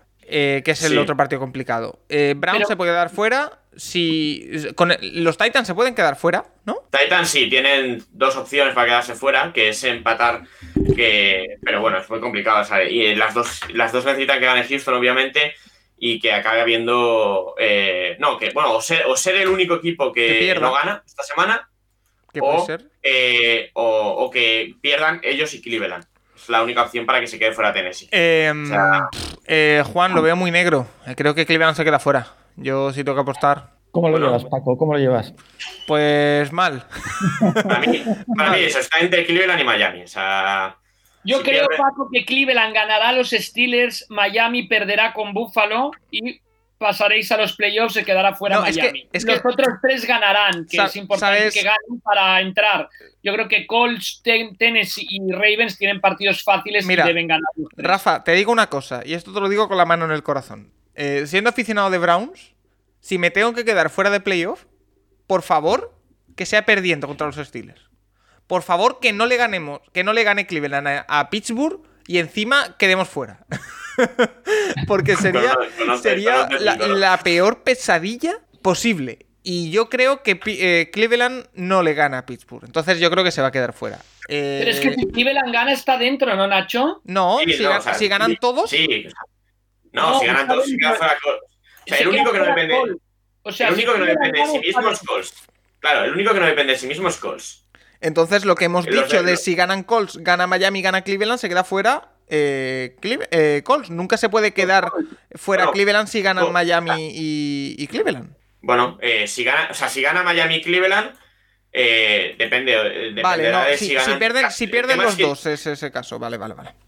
Claro, el tema es si. O sea, estamos hablando de si pierden los dos. O sea, si ganan los cinco, el que se queda fuera es Colts. No, igualmente- la- igualmente- ganando, esa es la única opción de que se quede fuera. Me- que reitero. Me reitero. Creo, creo que Cleveland no le gana a, a Pittsburgh. Eh, y entonces se queda fuera, evidente. Eh, Juan, ¿cómo lo ves tú? Pues muy igualado todo, no sé qué va a pasar. Mira, me gustaría que Miami quedara fuera. Eh, por, por el señor. Y, y es un equipo que siempre me ha quedado muy simpático, siempre lo he dicho. Fue mi primer equipo favorito con Dan Marino, pero es que eh, ya sabes mi pasión por el tema quarterback y es que no tiene nombre lo que está haciendo Flores. Así que mientras Miami quede fuera, mm, lo demás me da igual. Por ti, que quiero que Paco. Uy. Yo, Nacho, ¿tú has yo dicho? creo, yo es que creo que el único que no va a ganar es Miami. Donde yo creo que se va a quedar fuera Miami. ¿Crees que, que Cleveland Buffalo- va a ganar? Es que yo creo que Cleveland va a ganar a Pittsburgh. Pi- Cleveland, si recupera los receptores, para mí esta última semana ha sido mucho mejor que Pittsburgh. Entonces yo creo que, aunque el partido dónde es, ¿en Pittsburgh o en Cleveland? Creo que Es en Cleveland. Cleveland, además. Cleveland. Es en Cleveland, además. Es que. eh, no, yo creo es, Es que- es que, yo veo vamos a ver, Colts, es que- a Titans y a Para, hacer una comparación, eh, para los, los de fútbol soccer, eh, se- en Sudamérica, ¿vale? Se hace mucho esto de cuando se juega mucho una encerrona, esto de eh, que en las duchas solo haya agua fría, que te encuentres. Todo, todo esto, todo lo que se puede hacer para perjudicar a Pittsburgh antes del partido, por favor que se haga. En que- Aparte, y aparte es que está. Sobre Que todo no haya- es que- Que no haya calefacción Búfalo, puesta. que- O sea, Claro, es que el tema es lo que Buffalo se juega ser el SID 2. yo a Búfalo lo veo en, en Buffalo. un momento nada, ya lo vimos anoche, destrozar a los Patriots. Eh. Y, y- y no, no hablabas antes de lo que le gustaría dejar fuera, ¿no? El tema Eagles con Giants y Cowboys, nada le gustaría más a los Bills que, que aniquilar a los Dolphins, ¿no? No sé, yo, yo veo fuera, perdiendo a los dos y por lo tanto quedando fuera eh, Cleveland. Ojalá Sí, me equivoque. Eh, tendría que hacerle algún tipo de promesa si se meten, ¿no? Para la semana que viene, ya, ya lo hablaremos. Em, vamos a ver, a, leer un poco lo que nos dicen los oyentes, ¿vale? Eh, Sergi Vlade nos dice: Yo quiero eh, hacer la apuesta arriesgada de la temporada diciendo que los Titans llegarán a la Super Bowl y se enfrentarán a los Packers con un resultado muy distinto al de ayer, que el tiempo afectó negativamente a Tennessee. Pues oye, Sergi, ahí queda registrado. Eh, Pablo Yuesma dice, con la lesión de Goff, Arizona entrará. Partidazo el domingo a las de 10 y 20. Eh, Pablo apuesta un poco por lo que dice Rafa, que gana Arizona y después ya Chicago no sabemos. Asturias Colts dice, en la AFC Colts, Ravens, Titans y quien gane el desempate entre Browns y Dolphins, tampoco se ha mojado mucho.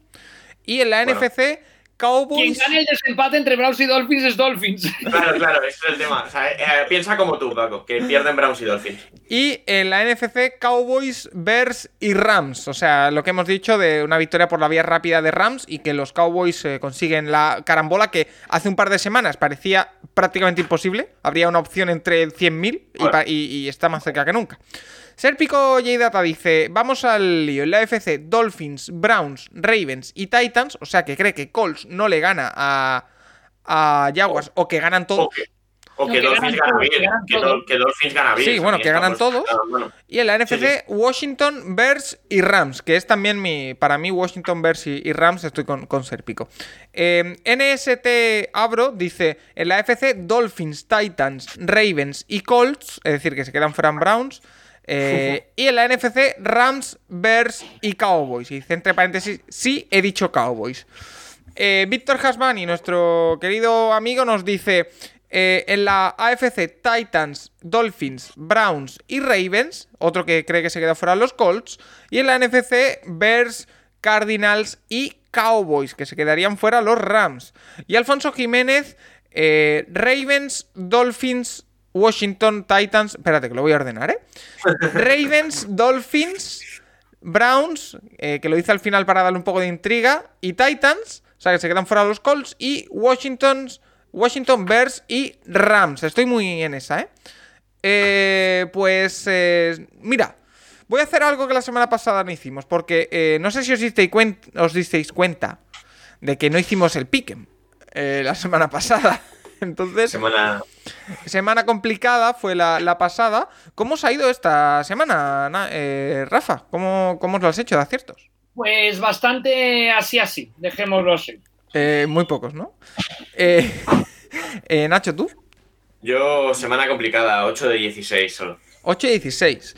Eh, Esta semana hemos tenido el ganador. Ha habido 19 personas que han acertado 12, que es el máximo. Bueno, Eh, con poco eh, es el ganador, no es que esté hablando, sino que él se llama con poco. Eh, entonces ha hecho 12 aciertos y por desempate es el que se le ha llevado la, la jornada. Y tenemos drama en la general. Porque eh, teníamos como líder bastante sólido, de hecho, con 3-4 puntos de ventaja, a Devesa 60. Pero es que esta semana ha hecho 7 aciertos. Lo que le traslada al segundo puesto. Le ha superado Cedric Molina, que ha conseguido 12. Y a falta de una jornada tenemos primero a Cedric Molina con 170, segundo a Devesa 60 con 169, tercero a Euskal Mick, que lo lleva rondando toda la- todo el año eh, con 168 y ya tenemos a varios con 167 y 166. Va a estar durísima también esa pelea. Podríamos haber hecho combinaciones. Como la EPC casi, ¿no? Pues casi. Así que la semana que viene se jugará en esos premios. Eh, ¿El Piquen continúa durante los playoffs? ¿Lo sabéis? Creo que no, ¿no? No, no, no, no, no continúa porque dice aquí 17-17. Así que la semana que viene tendremos la, la solución. Así que, eh, si os parece bien, eh, me voy a preparar ya rápidamente el pick'em de esta semana. Y como la semana pasada no lo hicimos, en esta sí. Así que vamos a ir rápidamente, partido a partido, como el cholo. Eh, diciendo que, creemos que va a solucionar, eh, que va a pasar. Esta semana no tenemos partido jueves, no tenemos partido viernes, no tenemos partido sábado. Nos vamos directamente al domingo, donde tenemos un empacho, un maravilloso empacho, un último empacho de la temporada, el último Red Zone. Creo que voy a echarme una lagrimita con lo que yo lo disfruto. Así que eh, vamos a ello. Rápidamente, Atlanta Falcons, Tampa Bay Buccaneers. Nacho, Sí, en Tampa, yo lo de Tampa gana y acaba de ser 5. Juan, Atlanta, Tampa. Sí, creo que ganarán fácil. Le han cogido el ritmo y están muy dominantes. ya, Y jugando en casa, sin duda, la- Tampa. Mm. Rafa. Tampa Bay y además irá, ¿no? El Seed 5 iría a casa de Giants, Cowboys o Sí, Washington. sí, sí, en playoffs. Vale, el siguiente partido, venga, empezamos con el jaleo. Ahora, yo, yo por lo menos voy a tener un problema. Ahora, en este pick'em tengo que ser consecuente con lo que he Claro, dicho claro. antes.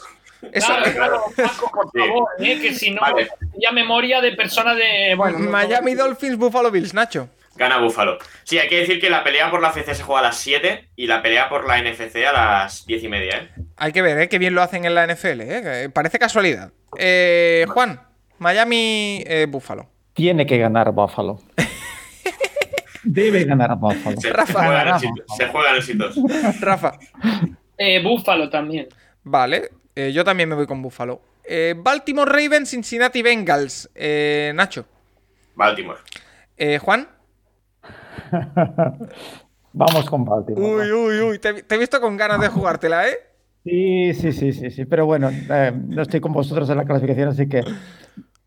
Vale. Vamos, eh, Paco, vamos con Bengals. A ver la semana que viene qué me decís. Vale. Vamos con Bengals. Oye, Vamos Nacho, en un desempate entre Bengals y entre Ravens y Browns, ¿quién se queda fuera? Pues ganaron los dos partidos, Paco. No hay manera, macho. Eh, Rafa. Eh, yo voy con. Creo que ganará Baltimore. Yo también voy con, con Baltimore y, y Cincinnati certificaría ese 0-6 en la división. Em, Pittsburgh Steelers. No, En el- 1-5. En 1-5. el Hombre, que gana. escenario de Juan, en el escenario de Juan, Miami se metería a playoffs y Baltimore quedaría fuera, ¿eh? Ah, Uf, Mm. cuidado. Que yo, por si quieres cambiar la elección todavía o no. No, déjala. ah, no soy, supersticioso. Ganan Y en, un- Ravens. y en un, eh, Nacho, en un triple empate entre Miami, eh, Baltimore y Cleveland. Miami, Baltimore y Cleveland. Eh, Cleveland. pierde Cleveland. Joder, Pierde Cleveland. joder. Paco, Paco, no lo intentes. si ya lo hemos No, no, que no, que no, que no. Que no Dice, tenéis- dice Paco, y si empata Cleveland con los Bills, ¿quién gana? ¿no? Oye, te firmo, firmo el empate contra Pittsburgh. Eh, Nacho, el Pittsburgh eh, Cleveland. Va a ganar Cleveland. Cleveland, wow. Eh, Juan. A Pittsburgh. eh, Lo siento, Paco, lo siento. Rafa. Ah, Ahí entonces entra Baltimore. Claro, en ese caso. En ese caso Miami es la prioridad, chicos. Miami es la prioridad aquí. Flores, Yo no digo Miami. que gana, que gana Cleveland. Yo digo que gana Pittsburgh. Eh, Dallas Cowboys, también a las 7 Dallas Cowboys, New York Giants. Esa lucha por intentar, eh, por ganar y a ver qué pasa. Eh, Nacho. Yo creo que Cowboys gana, pero bueno, ya veremos después. Eh, Juan. Go Cowboys, Cowboys. Yo también voy con Cowboys. Rafa. Hombre, el final histórico de esa división sería que empataran Dallas y los Giants y con ese empate los Cowboys se acabaran colando a los playoffs. Joder. No, eh, ¿Tú, qué- tú qué- eh, No, digo No que gana Dallas, gana Dallas. Eh, seguimos con el turno de las 7, que está muy poblado. Minnesota Vikings, Detroit Lions. Aquí se juega un poquito. Eh, Nacho. Sí, yo, pensaba que este partido lo iban a mover al sábado, que siempre lo hacen con los partidos que Bueno, no todavía estamos a tiempo. semana. No, hombre, no. Ya están preparándose para el domingo. Eh, gana Vikings. Gana Vikings, Juan. Eh, Mira la sorpresa, ganará Lions. Ah, mira. Stafford se lesionó el otro día, eh, pero bueno. Me es Eh, igual, bueno, pero es que Vikings- Vikings eh, correrán para 350 yardas. nah. Vale, yo me voy con Minnesota. El último de las siete, un partidazo en la cumbre, un partido que marcará una generación entera. New York Jets, New England Patriots. Eh, Nacho. Eh, tendría lo suyo que de 0-13 acabasen, acabasen 3-13. Yo ¿no? de hecho creo que lo van a hacer. Yo creo que gana Patriots, pero bueno, que tampoco me sorprendería eh, que ganase Jets. Yo aviso ya que me voy con los Jets. Ganan Jets, yo también. Juan. Bueno, yo también, eh, yo también, Jets, Jets, también. Bueno, eh, los Jets ya son, ya son seguro el, el 2 del draft, ¿eh? Jaguars es el 1, Jets no se Por juega eso nada. ya no, ya no tienen presión, o sea que ganan. Vale. Eh, turno de las 10. Esta semana, mira, nos lo preguntaban la semana pasada y esta semana no hay. Es decir, normalmente siempre hay un partido que empieza a las 10 No, y pero- 5 de la noche de aquí de España. Y este año son. eh, y esta jornada son todos a las 10 y 25. No Claro, tienen que, empezar, tienen que empezar todos a la misma hora. Efectivamente, pero que bueno, eh, podían haber metido, por ejemplo, el Jets Patriots, por ejemplo. Eh, Green Bay Packers, Chicago Bears. Eh, Nacho.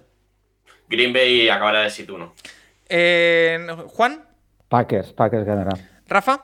Sí, yo, a ver, Chicago se encuentra a los playoffs, pero es que a los Packers les importa muchísimo ese sido uno. Si Washington, si Seattle hubiera perdido con los Rams, entonces quizá Chicago podría ganar este partido, pero estando obligado a ganar Green Bay, yo creo que ganarán los Packers. Vale. Otro partido en el que se juega un poquito. Las Vegas Raiders, Denver Broncos. Eh, Nacho. Broncos. Eh, yo también me voy con Broncos. Yo es que quiero ganar esta última jornada. Eh, Juan. Raiders. Y eh, Rafa. Broncos, Broncos. Eh, Broncos. Con lo cual los Raiders no acabarían ni siquiera segundos en la división si ganaran los Chargers. Si ganaran los Chargers. Y hay, y hay que decir que este partido ya será en enero. Es decir, que ese récord de 4-10 de Gruden en, en diciembre. No. Bueno, lo metemos en diciembre este partido, ¿no? Pues claro. Que no, no, te, no dejes que la verdad te destroce una buena historia.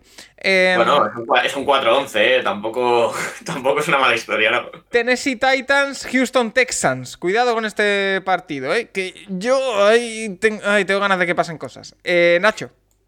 Es la peor defensa contra la carrera de los Texans, ¿eh? Yo, eh, Henry va a hacer más de 150 yardas. Y Qué pena que no haya fantasy, ¿verdad? Esta semana ya. Van a, van a ganar los Titans fácil. Vale. Eh, Juan. Henry, Henry. Titans. Eh, Rafa. Henry. Vale. Yo también voy con los Titans. No, no Titans, Henry. Sí, sí, claro. Eh, a ver, en este partido, en el siguiente de las eh, 10 y 25, hay eh, un 3,31% de valientes que le han dado la victoria a Jacksonville. Eh, Jacksonville Jaguars, Indianapolis Colts. Eh, a ver si alguno se atreve. Nacho. eh, lo he mirado antes y dan tan favorito a los Colts como a Alabama contra Notre Dame. Wow. Y el Rafa- es que van a ganar los Colts. Deberían ganar los Colts fácil. Eh, Juan. Cuidadito que estamos hablando de la época Jaguars pre-Lawrence, Trevor Lawrence. O Claro, sea, claro, es el último tiene partido. El último Exacto. partido de los Jaguars y Lawrence. Partido histórico que van a perder, por supuesto, pero que partido histórico. Oye, Hombre, si los dos partidos que ganan los Jaguars fueran contra los Colts, de verdad que sería durísimo para los aficionados de Indianápolis, con lo cual creo que los Colts deben ganar. vale. Eh, Chargers, Kansas City Chiefs. Eh, ¿Qué decís, eh, Nacho? Chargers, Kansas City B, Kansas City Chiefs B. Van a ganar los Chargers. Wow. Eh, Esto- Juan. no ya ha anunciado Rick que no va a jugar ninguno de los importantes ¿eh? en. Kansas. Eh, Juan. Herbert. Chargers. Nat- eh, Rafa. Sí, los Chargers acaban ganando sus últimos cuatro partidos y no acaban últimos de la división. Y esto- esto- dejan- No, Estos- ac- estos- acaban, acabarán segundos. Acabarán segundos. ¿Y esto, no salvaría la cabeza de Anthony Lynn o no? Ni en broma. Bueno, no debería, no debería salvarle la cabeza. Oye, pero- en el sí. solo, solo el 11% de los usuarios votan por Chargers, ¿eh? Cuidado, que aquí puede estar la Pues- victoria de, de la jornada. Eh, Arizona, eh, Los Ángeles Rams, el otro gran asunto de la semana. Eh, Nacho, Arizona. Arizona... Bueno, Arizona se juega Murray, ¿eh? Si juega el suplente Rams. No, no, no, aquí tienes que decidir. Juan, Bueno, pues. pues Arizona. Juan, Arizona. vale. eh, Rafa, Arizona también. veo que estoy solo en esto. Me voy con los Rams. Eh, New Orleans Saints, Carolina Panthers. eh, poquito también que, que jugarse. Eh, Nacho. No, no, no, no, mucho se juegan. Los Saints mucho. Los Saints se juegan ser seed 2 o seed 3 realmente. O O sin bueno, uno, podría bueno, ser. Si perdiera sí. Green Bay, Sí, si sí. perdiera Green Bay y ganara Seattle, sí. los Saints son el uno. Tiene que Sí, ganar bueno. Seattle para el triple empate. Nacho. sí. Eh, ganan los Saints. Eh, Juan. Saints, ¿eh? creo que sin duda Saints. Eh, Rafa. Hombre, no será fácil, pero yo creo que ganarán los Saints. Yo también me quedo con los Saints. Aunque los Panthers, de verdad, ese récord de 5-10 que puede ser un 5-11 final de temporada, para mí no refleja, para mí, no refleja el nivel de los Panthers, que es bastante superior este año. ¿eh? Me, me ha gustado mucho eh, el equipo. Eh, Seattle Seahawks, San Francisco 49ers. Seguimos en el turno de la 10 y 25. ¿eh? O sea, hay una Sí, sí. retaíla de partidos terrible. Eh, Seattle, San Francisco, Nacho. en Arizona, porque esto los 49ers siguen jugando ahí. Y yo creo que, bueno, aunque gane Seattle, acabará siendo 3 O sea, Eh, gana Seattle, pero Juan. Yo creo que Seahawks acabarán ganando. Es Eh, importante destacar que si ganaran los Seahawks y perdieran Saints y Packers, los Seahawks serían número uno sí, pero. en la nacional. Bueno, es por lo menos comentarlo. Sí, sí, sí. porque Es destacable. Yo creo que ganará Seattle, pero también como Nacho veo difícil que pierdan tanto New Orleans como Green Bay. Vale, y el último partido de la jornada, que es el Sunday Night a las 2 y 20 de la mañana, la verdad que la NFL eh, lo ha hecho bien. Partidazo, Washington-Filadelfia. Filadelfia no se juega nada, Washington se lo juega todo, además sabiendo el resultado del partido anterior. Eh, eh, Nacho. de- Yo creo que incluso los aficionados. Va a haber bastantes aficionados de Eagles que van a querer que le fastidien a los Wa- a Washington. ¿Entra, así que... ¿entra afición o no? ¿En ¿Eh? Filadelfia entra afición o no? Creo que no, ¿no? ¿Cómo, No, cómo? que no está, no- no está entrando, ¿no? No, no, creo que no, pero. Ah, no, es en Filadelfia, perdón. Partidos sí. en Filadelfia. No sé si entran ahora, pero bueno, yo creo que bastantes aficionados. de- Ahora mismo Filadelfia tiene el 6 del draft, ¿eh? Y puede acabar ahí en el top 5. Eh, a ver, eh, yo creo. Yo. Es que. A ver, con Jalen Hurts hay un tema. Jalen Hurts en tres partidos ha tenido nueve fumbles, que son un montón. O sea, el año pasado hablábamos mucho de Daniel Jones. Eh. Jalen, Jalen Hurts, claro, ahí, ahí vamos al tema. Jalen Hurts va a ritmo aún, aún mayor, entonces, eh, y yo creo que ya hemos visto, por ejemplo, contra 49ers o contra otros rivales, que esta defensa de Washington te los errores te los cobra, entonces yo creo que va, yo creo que va a acabar ganando Washington. Eh, Juan, no sé si estás por ahí, que creo que has tenido que salir un momento, pero eh, si estás, dime si Washington o Filadelfia. Pues mira, Ah, Paco, eh, llevo viendo tres temporadas a Jalen Hurts. Lo vi con Alabama, no me gustaba. Lo vi con Oklahoma, no me gustaba. Lo veo en la NFL, no creo en él. Pero va a hacer el partido de su vida y va a ganar Juan Luis. Va a ganar. Es increíble, Dallas, después de la actuación contra Washington en, ah, en Thanksgiving, merecerían quedarse totalmente fuera. Pero Bueno, como no, va de, como no va de merecimientos, también el Washington tenía que haber ganado a Carolina, o sea que yo creo que al final se va a dar la carambola y va a ganar Filadelfia. Yo me voy con Washington. Yo, eh, por, por una vez voy a ser... eh, mm, con, eh, bueno, voy a ser... eh, no me sale la palabra. Voy a hacer lo que he dicho, entonces eh, me voy con, con Washington. Eh, pues hecho los, eh, el piquen de esta última jornada de temporada regular, hay que ver qué rápido se ha pasado la temporada. ¿eh? Y qué rápido se ha pasado el año, porque este es, como hemos dicho, el último programa de 2020. Así que vamos a hacer una pequeñita pausa y vamos con el último rincón del college del año 2020.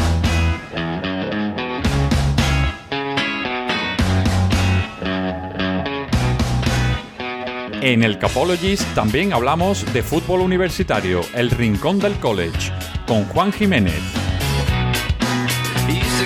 Fishnets, now you only get it in your night dress. Discarded all the naughty nights for niceness, landed in a very common crisis. Everything's in order in a black hole, nothing seems to pity is the past. Momento para el college aquí en el Capology. Seguimos con Juan Jiménez, con Rafa y con, con Nacho. Estamos todos porque eh, entramos en eh, momento clave. Ahora sí que hemos estado hablando de que eh, venían las bowls, de que, bueno, de que lo íbamos a, a ver, pero ya hemos llegado a un momento clave, Juan, y es que lo hemos comentado antes. Ya se ha jugado la Idaho Potato Bowl. Eso ya es un momento importante.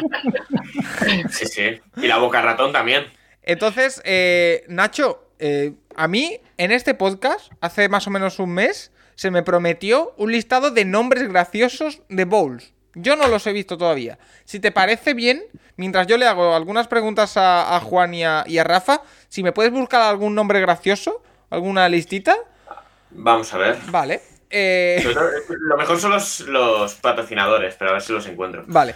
Eh, Juan, eh, una, una temporada de college que va llegando a su fin. Tenemos la- los, los playoffs a la vuelta de la esquina. Las bowls, como hemos dicho, se están disputando entre esta semana y la que viene. Y empezamos a ver a muchos equipos que, como ya no tienen opciones ninguna de playoff, ya empieza a verse el tema draft por delante. Entonces, te pregunto, eh, David R nos dice, eh, quería preguntar qué ocurre con los jugadores que se presentan al draft y no son elegidos. ¿Cómo se entrenan para seguir en el mercado? No pueden volver a la universidad. ¿Es su única opción fichar por una liga menor? Gracias. Pues eh, bueno, en principio la, NFL Europa estaba para eso, ¿verdad, Rafa? Muchos jugadores que no tenían equipo en la NFL venían aquí, intentaban, era su último intento de exponerse al mundo. Y muchos acabas yendo, yendo a Canadá, aquí a Europa también juegan muchos.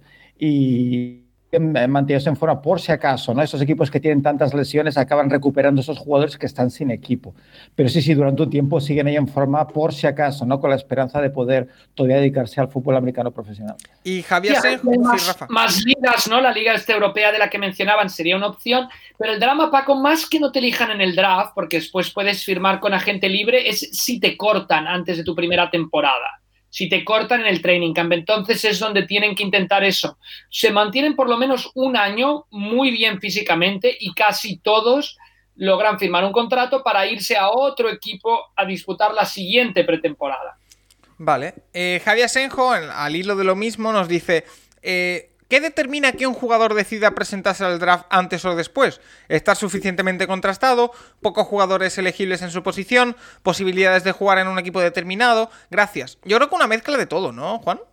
Sí, sí, sí, totalmente, Paco, totalmente de acuerdo. Es una mezcla de todo. Lo primero que hay que tener en cuenta es que han de pasar tres años desde que el jugador acaba high school para poder entrar en, en, en el draft. ¿eh? Eso primero, tres años. Que no tienen por qué ser en una universidad. No, no, no, no, simplemente tres años. Entonces, a partir de ahí, lo que dices tú es muy personal, muy, muy personal, desde la propia madurez en la posición, ¿no? Que un quarterback, por ejemplo, ¿no? Que, es una posición tan compleja, no se había todavía preparado para. De hecho, en muchos casos hemos visto que se han precipitado, ¿no? Pero no sé si el tema del equipo tiene mucho porque, bueno, pues eso, hay muchos equipos y en definitiva te, va a acabar eligiendo el que te necesita.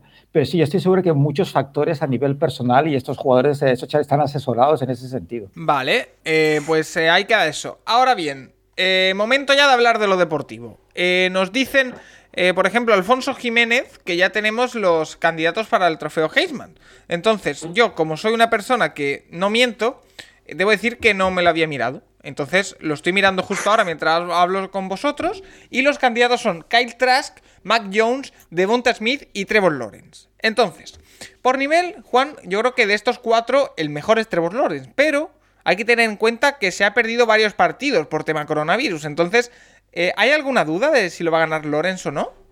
Mira, es muy interesante porque son los cuatro jugadores que tenía en mente tal y como ha acabado la temporada. Ya no ha ido, sino como ha acabado la temporada. Pero, y sí, sí, yo creo que Trevor Lawrence en este caso va a pesar muchísimo más la calidad que la cantidad. ¿Eh? No, es como High State. Eh, eh, Clemson ha jugado, ha partidos importantes y cuando yo creo que la ausencia de Trevor Lawrence con el, con el coronavirus, cuando ha vuelto, ha engrandecido más la, la, figura de, Lawrence. Así que yo creo que si no lo gana él, será Davonte Smith. Eh, por aquello de que, bueno, es un trofeo para quarterbacks y vamos a cambiar esta, ¿no? esta percepción. Pero si tuviera que apostar por alguien, sería, yo creo que va a ser Trevor Lawrence. ¿eh? Sería el primer receptor Davonte Smith en ganarlo desde 1991, que lo ganó Tim Brown. Eso es lo que decíamos, Paco. Es que en teoría el Heisman, que, que no sé si nuestros amigos oyentes lo, lo, conocen el trofeo, pero es impresionante. Lo hablamos con Rafa, ¿verdad? Es, es algo muy, muy especial. Creo que es el trofeo individual más importante es como el día de la ceremonia, es como los Oscars, es, es, es algo especial, hay, hay, hay una magia. Uh, se nombra el mejor jugador universitario del año. La... Y, y, pero sí se ha convertido en un trofeo para el quarterback, el mejor quarterback en el equipo más dominante, y es una pena porque debía ser el mejor jugador. Entonces, Algunos ganadores de los últimos años, 2019 Joe Burrow, 2018 Kyler Murray, además los dos primera elección del draft, al igual que el 2017 Baker Mayfield, 2016 Lamar Jackson, 2015 ya nos vamos a un running back de Rick Henry, 2014 Marcus Mariota, 2013 James Winston, 2012 Johnny Manziel, 2011 Robert Griffin III que le gana el Heisman a Andrew Locke y 2010 Cam Newton. Son los últimos ganadores. O sea que estamos asistiendo en los últimos años desde Derrick Henry hacia nuestros días a una buena racha de Heisman. Es decir, porque sí que vemos algún que otro bluff por ahí como Mansiel, sí, como sí, Winston. Sí, sí, no, pero... ya visto, nada más Paco, es muy bueno el comentario porque tenemos muchos que habían desaparecido después en el panorama de la, de la NFL. O sea, tenemos 2007 Tim Tebow, 2006 Troy Smith, 2004 Matt Leinart, 2003 Jason White, eh, Eric Couch, o sea, bastantes jugadores que luego Chris Wayne, que en el 2000, que nadie sabe ni quién es, digamos, bueno, yo más sí, pero que, que cuesta ubicarlo, y últimamente sí que está habiendo un paralelismo entre quién gana el Heisman, quién es la primera selección y quién triunfa en la, en la NFL. La SEC tiene tres jugadores colocados aquí y, eh, Nacho, estoy revisando los nombres, pero eh, no veo a Phil por aquí, Nacho. ¿Qué ha pasado? No, no, no. Phils estaba en el top 10 de finalistas, pero a ver, han jugado seis partidos, Sí, sí, que esto ya te elimina. Y luego, pues el nivel no ha sido el que es. Pero bueno, eh, tampoco pasa nada. o sea, Sigue- no- ¿Tú sigues en el barco de Justin Fields? Yo sí, a mí me sigue gustando. Yo es un quarterback. Para mí sigue siendo. Hay mucha hype ahora mismo con Zach Wilson, que ya jugó la Boca Raton Bowl y ganaron y jugaron bien. Pero bueno, yo creo que Fields de momento sigue. eh, para mí es un quarterback mejor. Ya veremos ahora de cara al draft, pero bueno, si, si no acaba siendo el 2, será un top 5 seguro. Y bueno, yo en la NFL confío. A mí me, me parece que es. Me parece que tiene todo para la NFL triunfar. Eh, tiene movilidad, con lo que si tiene una mala línea ofensiva, pues eh, no va a sufrir tanto como puede, pues, como puede sufrir Trask, seguramente. Y ya veremos, pero. A ver, no va a ser el uno del draft, pero yo creo que sí que es un quarterback NFL sin ninguna duda. Vale. Eh, em, Y luego, bueno, el tema del Heisman es que al haber dos jugadores de Alabama, es muy posible que se, es- va- se van a quitar votos entre ellos, seguro. Entonces, muy posible que. Bueno, a ver, a ver los playoffs, pero es muy posible que acabe siendo Lawrence, sí. Vale, eh, tenemos el Heisman que se entrega el 5 de enero y las semifinales del playoff se juegan el día 1 de enero, en Año Nuevo. Así que eh, podemos disfrutarlas. Además, creo que son a horarios muy, muy buenos para, para aquí, para España, porque la primera semifinal entre Alabama y Notre Dame se juega a las 10 de la noche, hora de aquí, y el Clemson Ohio State en torno a las 2 de la madrugada, un poquito más tarde. Pero bueno, siendo año nuevo, que, que has- te has levantado tarde normalmente, eh, ya depende de lo que hayas hecho la noche anterior, eh, pues puede estar bien ese, ese horario.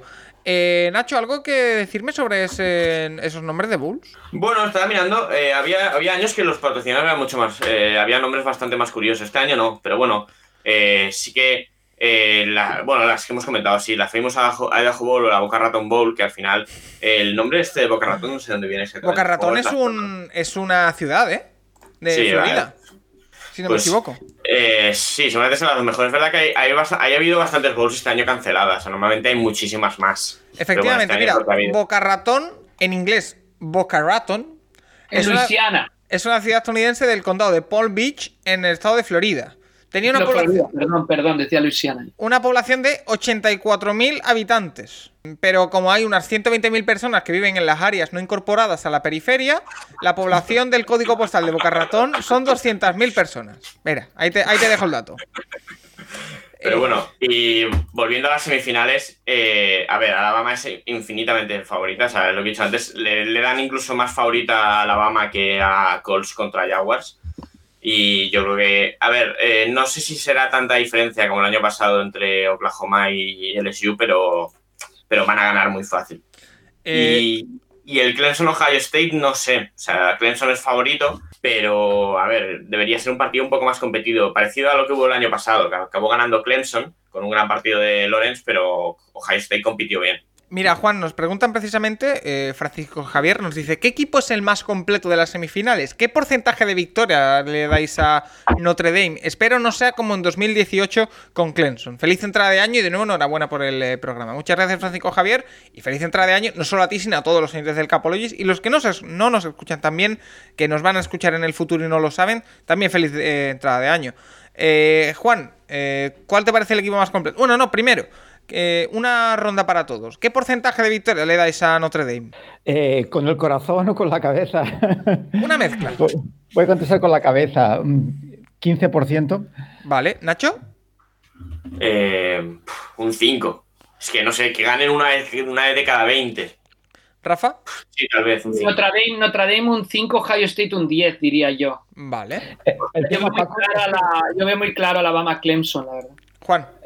No, lo que hemos hecho en esta temporada es que nos trae un equipo muy completito y, y, Bucks puede, te puede hacer daño corriendo y, pasando el balón, pero es que la defensa es, que lo, lo, contuvieron tan bien en el último partido que, que sí podrán meter puntos, pero no, se van a, no van a poder mantener al nivel de, Alabama. Además, Alabama tiene el problema que dices, con Najee Harris es imparable, entonces, ¿qué haces? Creas en uno de los safeties para parar la carrera, entonces tienes, tienes a Davante Smith en uno contra uno en el extremo, en el, ¿sabes? Que, con los corners de, de Notre Dame, que no es el punto más fuerte. Así que es que, es que no, no, los veo, no los veo metiendo esa cantidad de puntos para, para compensar el ataque de Alabama. Nacho. Y bueno, el Waddle que se lesionó a mitad de temporada, no sé si podrá llegar, ¿eh? A lo mejor, sé que en la final de conferencia ya estaba haciendo algunos entrenamientos prepartido, pero si puede jugar ya entonces que es un abuso ese ataque. No creo que lo necesite. No, no, o sea, el tema es que Alabama el año pasado metió a, bueno, tuvo a los dos primeros receptores del draft y este año va a volver a tener a dos de los tres o cuatro primeros. O sea, es que es una locura lo de Alabama.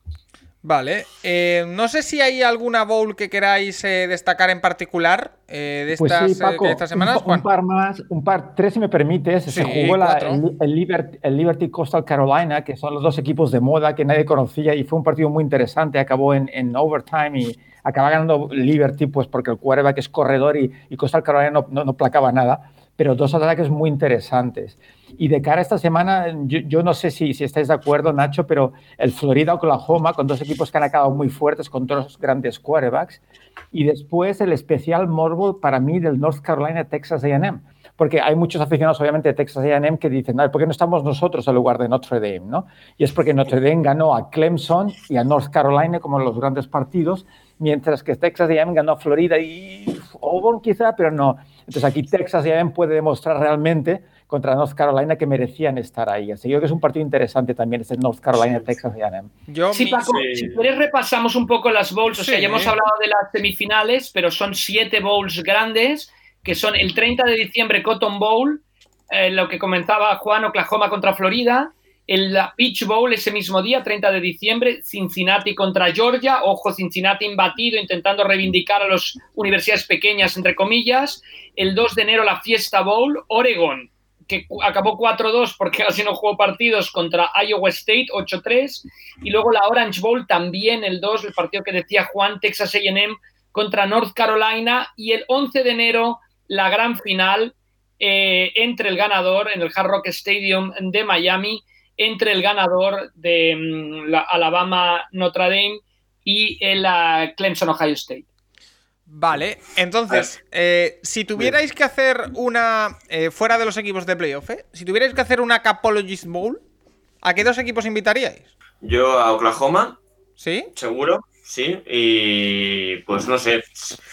a ver, el tema es que Florida, claro, ha habido muchos jugadores que ya se van a presentar al draft que directamente han dicho que no van a jugar. O sea, ni Pitts, ni ni Kadarius Tony, creo que hay alguno más por tema de virus también, que no van a jugar. Entonces, que Florida, si no, baja un poco. Pero bueno, que seguramente sean esos dos equipos. O sea, más allá del playoff, eh, pues seguramente sea Oklahoma y Florida. ¿eh? Texas AM no, por ejemplo. Sí, también, también, pero bueno, a mí me gusta más Florida. Rafa, ¿tú qué harías con la Capology Bowl? Yo iría con Texas AM, que tiene mucho que demostrar, contra Cincinnati, imbatido, que también tiene mucho que demostrar. Sé, que te ha gustado a ti Cincinnati. Eh, Juan, no, ¿tú qué harías? No, no, pero, pero dos equipos que, que, quieren demostrar algo, ¿no? Porque además no, no, no puedes enfrentar, o sea, quedaríamos mal, yo creo, si invitáramos a dos de una misma conferencia. Entonces, al invitar a Texas AM, dejamos fuera automáticamente a Florida, por ejemplo. Entonces, Texas AM contra Cincinnati Capologist Bowl, yo creo que ganaría Texas A&M. ¿Y Juan?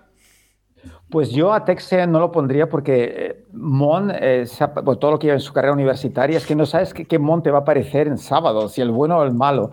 Yo mm, quizá un Florida Cincinnati, Florida porque estoy enamorado que ha vuelto a ser el Florida un poquito de antes, y Cincinnati para ver realmente si pertenece a esa liga de chicos grandes. Sería una bowl muy interesante. Sí. Pues ahí queda eso. No sé si os queda algo que comentar. Eh, si no, voy dando el, cierre al programa porque hoy hemos tenido, bueno, vuelven a ser dos horas y media, eh, el último programa de 2020.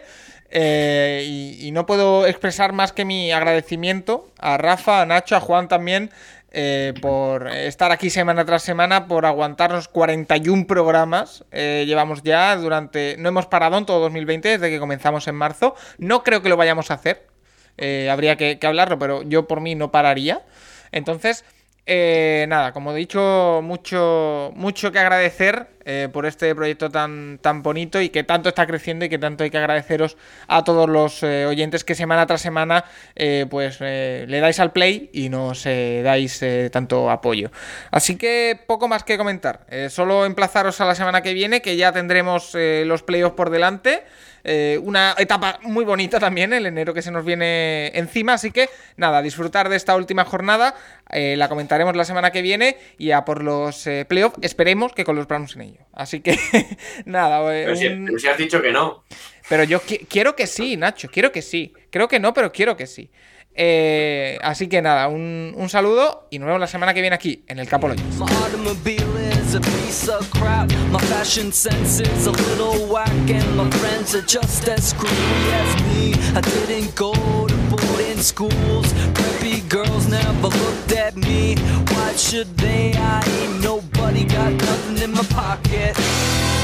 is